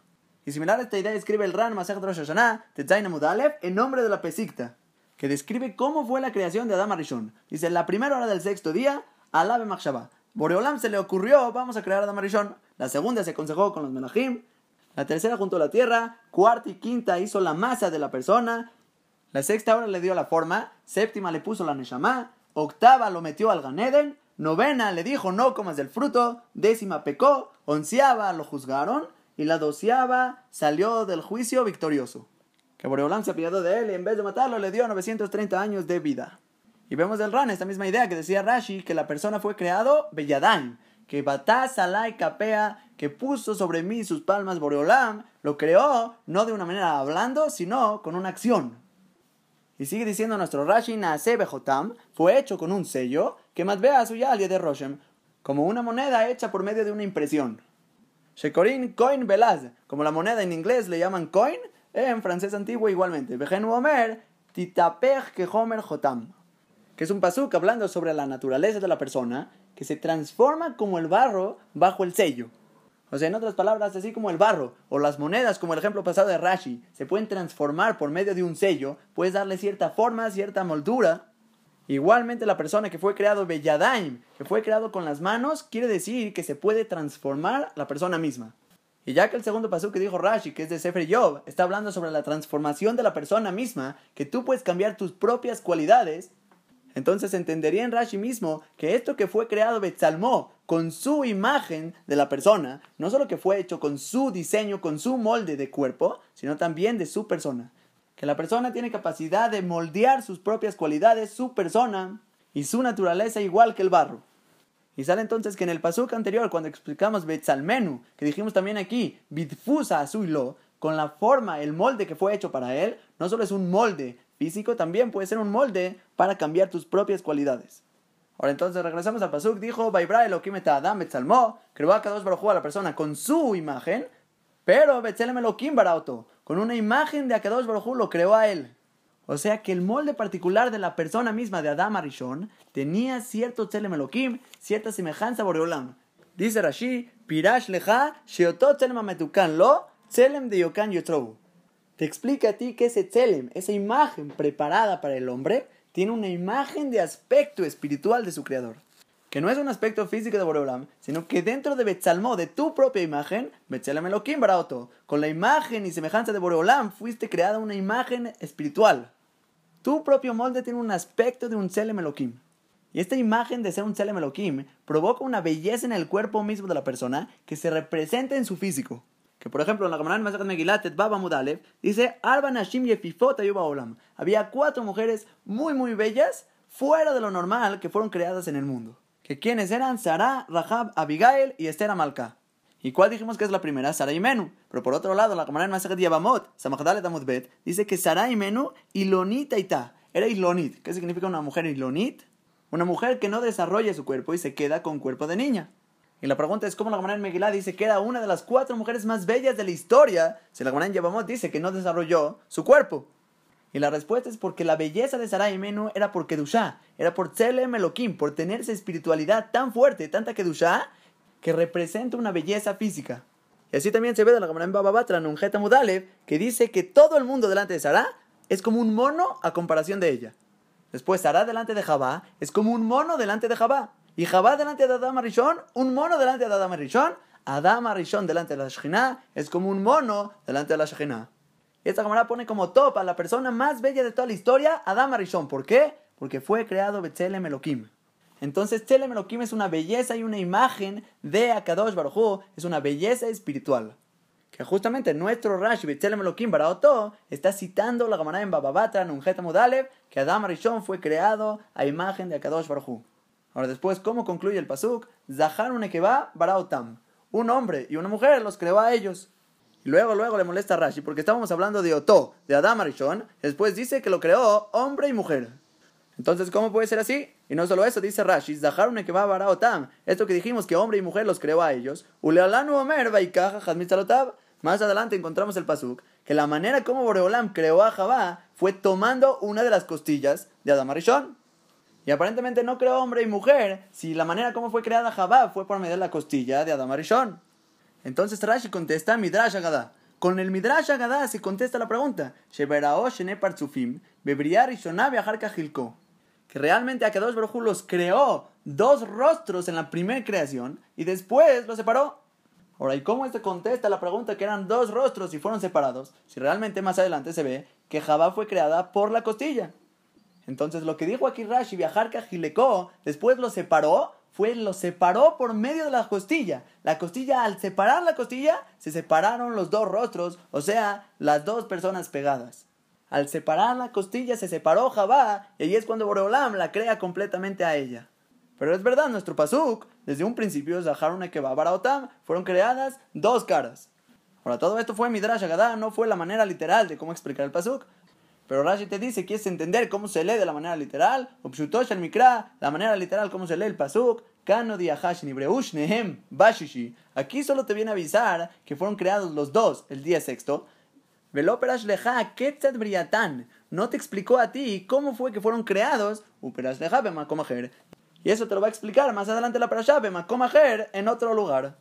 Y ya se entiende el pasuk, dos maneras diferentes de leer. Zaharun ekeba baraotam. Tanto hombre y mujer los creó a ellos. De una manera que eran dos rostros en un solo cuerpo y después los separó, como dijimos del Midrash Agadá de Rashi, que también está en la Gemara en Berajot, Samahalev Amudalev. O según la manera literal y simple de explicar, que los creó Zaharun Ekeba, pero todavía no te explicó cómo fue que los creó Zaharun Ekeba. Ahorita solo era Adam, y más adelante nos va a decir que por medio de la costilla fue que Akadosh Baruj creó a Jabá. Ahora seguimos con el pasuk Javhet, Baibare Jotam Elohim. Los bendijo a ellos a Kadosh Baruj Y después, otra vez, Bayomela Elohim, Prurbu Umeleu Etaretz. Les dijo a ellos Borolam que se fructifiquen, se multipliquen, llenen la tierra, vejivshua, y la sometan. Y sale una pregunta muy obvia sobre el pasuk. Aparentemente Borolam está hablando dos cosas. Primero dijo Vaivare Jotam los bendijo a ellos a Kadosh Baruj Y segundo, Vayomelaem Elohim les vuelve a decir a Kadosh Baruj vuelve a repetir el nombre de Borolam y ya les dice la braja de Prurbu. Entonces, por lógica, tanto el Ramban, Rabenu Bejai aprenden, son dos cosas lo que está hablando Boreolam. Primero es una verajá bifneatzma, por sí misma, y la segunda es la verajá de Plurbu. Ahora, ¿y sobre qué recae la primera verajá que dice Elohim? Los bendijo a ellos a Kadosh Baruj ¿Qué bendición estamos hablando? Rabenu Bejai explica que estamos hablando de una verajá nitzhit, de eternidad, que la persona pueda vivir para siempre que normalmente todos los daños que le llegan al cuerpo de la persona es según lo que come, lo que se mete al cuerpo, todo lo que ingiere, si comes de más, no comes de más. Tanto así que el Rambam en Alajot de Otperek Daled trae toda una lista de qué cosas dañan al cuerpo. Y aquí Rabenu Bejaye nos está diciendo que la verajá que dijo Boreolam, Baibare Jotam fue para que dure su cuerpo para siempre y no se pierda por medio de lo que coman. Que sea comida con verajá, que todo lo que coman no les falte y no les quite, no sea de más o de menos, que sea exacto para que pueda durar su cuerpo eternamente. Que todo esto dice que fue antes del pecado de Adam Arishon. Pero cuando Adam Arishon peca, se anula esta verajá y recae la muerte sobre el mundo. Ahora y después la segunda verajá que les dio es la primer mitzvah de toda la Torah, mitzvah positiva de la Torah, reproducirse. Que según la opinión del Rambam, para cumplir esta mitzvah positiva hay que tener un hombre y una mujer. Mínimo, no dos hombres, no dos mujeres, hombre y mujer. Y la braja que da Boreolam sobre el prurbu es que funciona, que se puedan reproducir. Ahora, y el motivo de esta mitzvah, Rabenu Bejai aprende que es para asimilarte a Boreolam. Así como Akadosh Baruj te creó y él es un creador, tú que fuiste creado, Betzelem Elohim, también Boreolam te da la braja que puedas ser como un Tzelem Elohim y también procrear. Y tú al momento que veas que pudiste crear, vas a poder analizar que Boreolam también pudo crear. Y Boreolam también tiene esa fuerza y vas a poder reconocer mucho, mucho más fuerte a Kadosh Baruj al tú ser también un creador. Ahora, pero por otro lado, el Sefer Ajinuch dice que el motivo de la mitzvah es para sentar el mundo de gente que sirva a Boreolam, gente que reconozca a Kadosh Baruj Ahora vamos a ver Rashi sobre esto que dijimos, que Prur, Bum Aretz, que se reproduzcan, se fructifiquen, llenen la tierra Bejipshua. ¿Y qué es Bejipshua? Que la sometan. Dice Rashi, Haser Bab. Le falta una bab a la palabra. Hibshua debería ser Hav, Bet, Shin. Bab ahí, esa bab le falta. Y después la Hei. Haser Bab dice. Ahora, ¿qué pasa cuando le falta la baba a esta palabra? Se debe leer Behibsha. Behibsha es en singular. Él va a conquistar. El hombre es el que va a someter la tierra, no la mujer. Le lam de Y dice Rashi que nos viene a enseñar para enseñarte que el hombre doblega y somete a la mujer, que no sea una mujer yetanit, que no sea una mujer saledora, callejera, que va todo el tiempo a salir. Y ya que sabemos que esta cualidad de tzniut, de recato de una mujer, tiene que ser esencial en lo que es una pareja, en lo que es una bat Israel, una mujer de Klal Israel, el pasuk le está diciendo al hombre, Behibshah, y tú tienes que someter a ella que no sea una mujer saledora, callejera, que va todo el tiempo a salir, Bederech Atzniut. Se sale del camino de recato. Ahora, pero Rashi dice Beod. Un segundo motivo nos viene a enseñar esto que le faltó la letra Bab, la para enseñarte que el hombre, que él es el que normalmente doblega, somete y domina, conquista en las guerras, Metsube al Priya Velo Aisha, él es el que tiene la mitzvah de Priya y no la mujer. Y esto también es alajá, la mujer no está obligada a la mitzvah de Priya Si quiere la mujer, puede quedarse sin casarse, pero el hombre tiene que Behibshah, tiene que conquistar a ella. Ahora, y explica el Marshal sobre Rashi que requerimos estos dos motivos: que la doblegue y la someta para que no salga del Derech del Tzniut, y segundo, para que él sea el que conquiste a ella, él tenga la mitzvah de Priya ¿Por qué no era suficiente con alguno de los dos motivos? Dice el Marshal, porque si fuera el segundo motivo, que es porque él tiene la mitzvah de Priya que diga primero Behibshua y después Uprurbo y después ya la Braja, porque primero tienes que conquistar a la mujer y ya después puedes tener descendencia con ella. Y si diríamos solo el primer motivo, que es para enseñarte que el hombre tiene que doblegar a ella del dedo del Tzniut, el paso que está hablando ahorita, la braja que dio Boreolam, la manera de cómo Prur, Bum y ¿Qué tiene que ver ahorita? Que no vaya a salir del Derech del Tzniut. Y como hay una pregunta en cada uno de los tirotim, dice el Marshal, por eso Rashi quiso poner los dos, para que los dos se complementen para decir los dos motivos.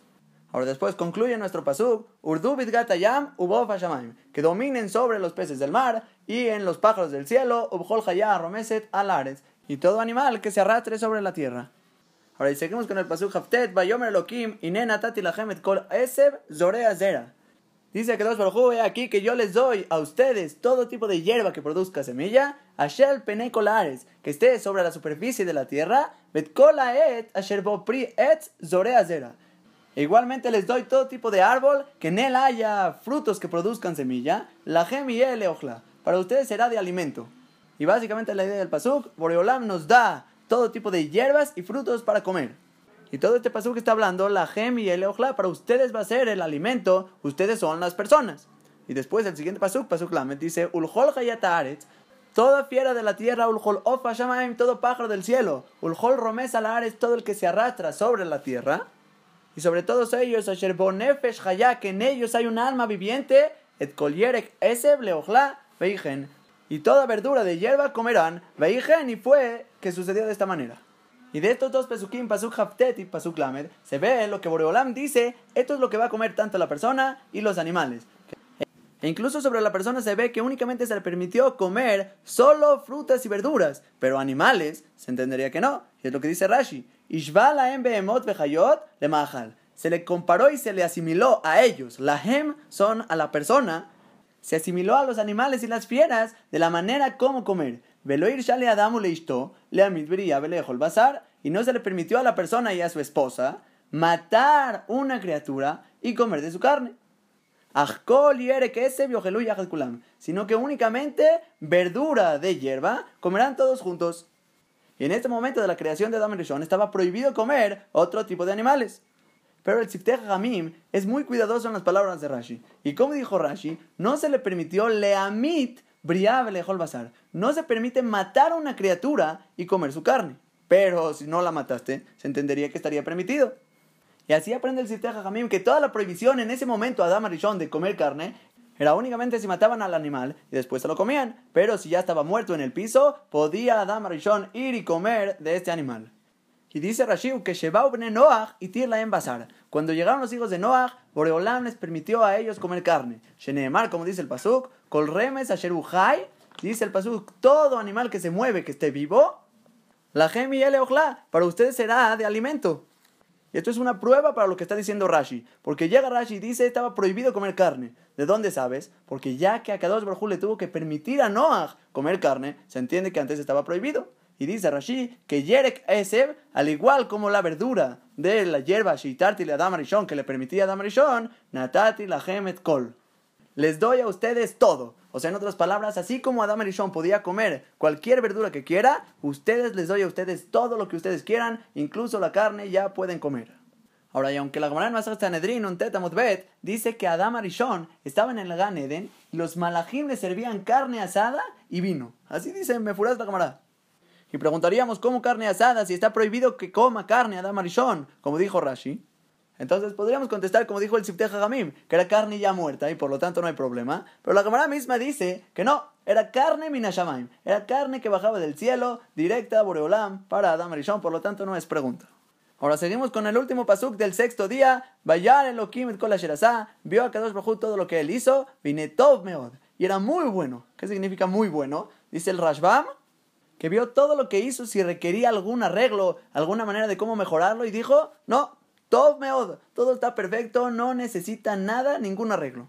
Y por otro lado, en la Gemara en Pesajim, Nundale Damudalev dice que todo esto que dice Boreolam, que todo era Tov Meod, viene a incluirte el Tov del día Sheni. Porque si recuerdan, el segundo día de la creación, a dos Baruj no dijo Kitov. Que habíamos explicado tanto según Rashi, porque no había concluido con su acción de haber creado completamente todo el trabajo de las aguas.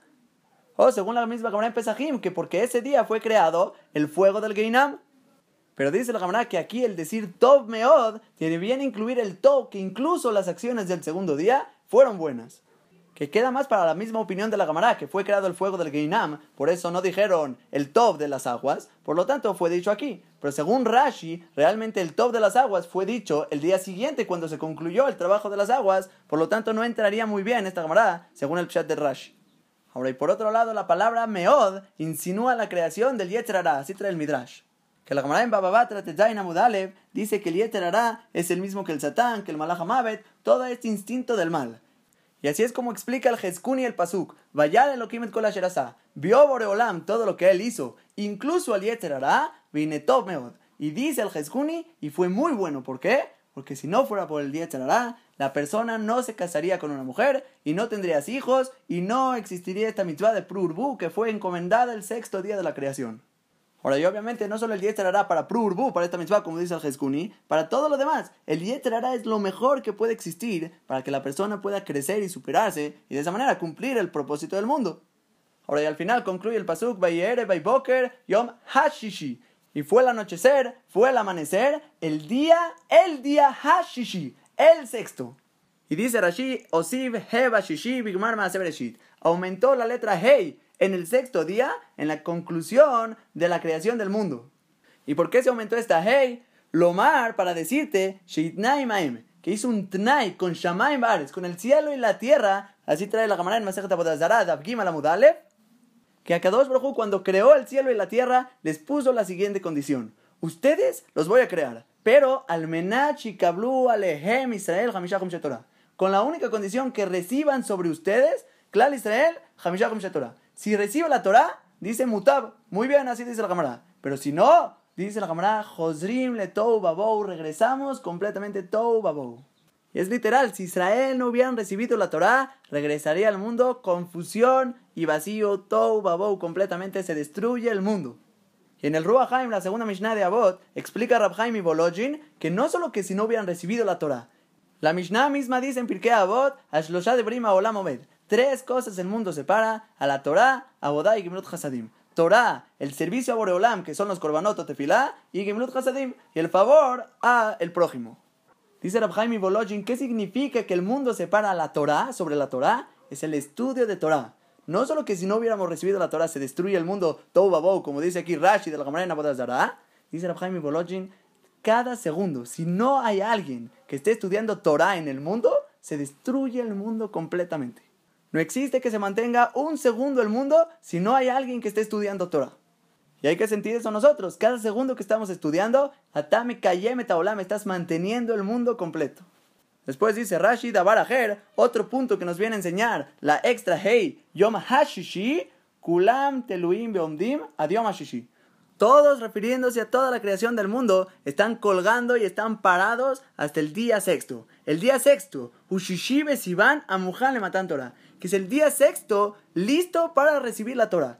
Porque solo hasta ese día que Clal Israel se prepararon para recibir la Torah, se consideró como si fue creado el mundo. Le mafrea retroactivamente todo el mundo que estaba colgado y puesto estaban esperando hasta el Yom Hashishi. Ese día sexto, el 6 de Sivan, que Clal Israel se preparó para recibir la Torah, eso fue el día que determinó todo el propósito que se creó el mundo para que recibamos la Torah Kedosha. Y aunque cabría preguntar la pregunta del Tosfot en la Gemara, en Davgimal en Abodazara, que según las opiniones que la Torah no fue dada el 6 de Sivan, entonces ¿cómo aprenderíamos esta Gemara de Yom HaShishi? Que el día sexto, Yom HaShishi, que dice nuestro pasú, que es lo que nos enseña que todo el mundo fue creado para recibir la Torah, no fue dado el día Shishi. Entonces el Marshai dice que la Torah realmente fue dada según todas las opiniones el día de Shabbat.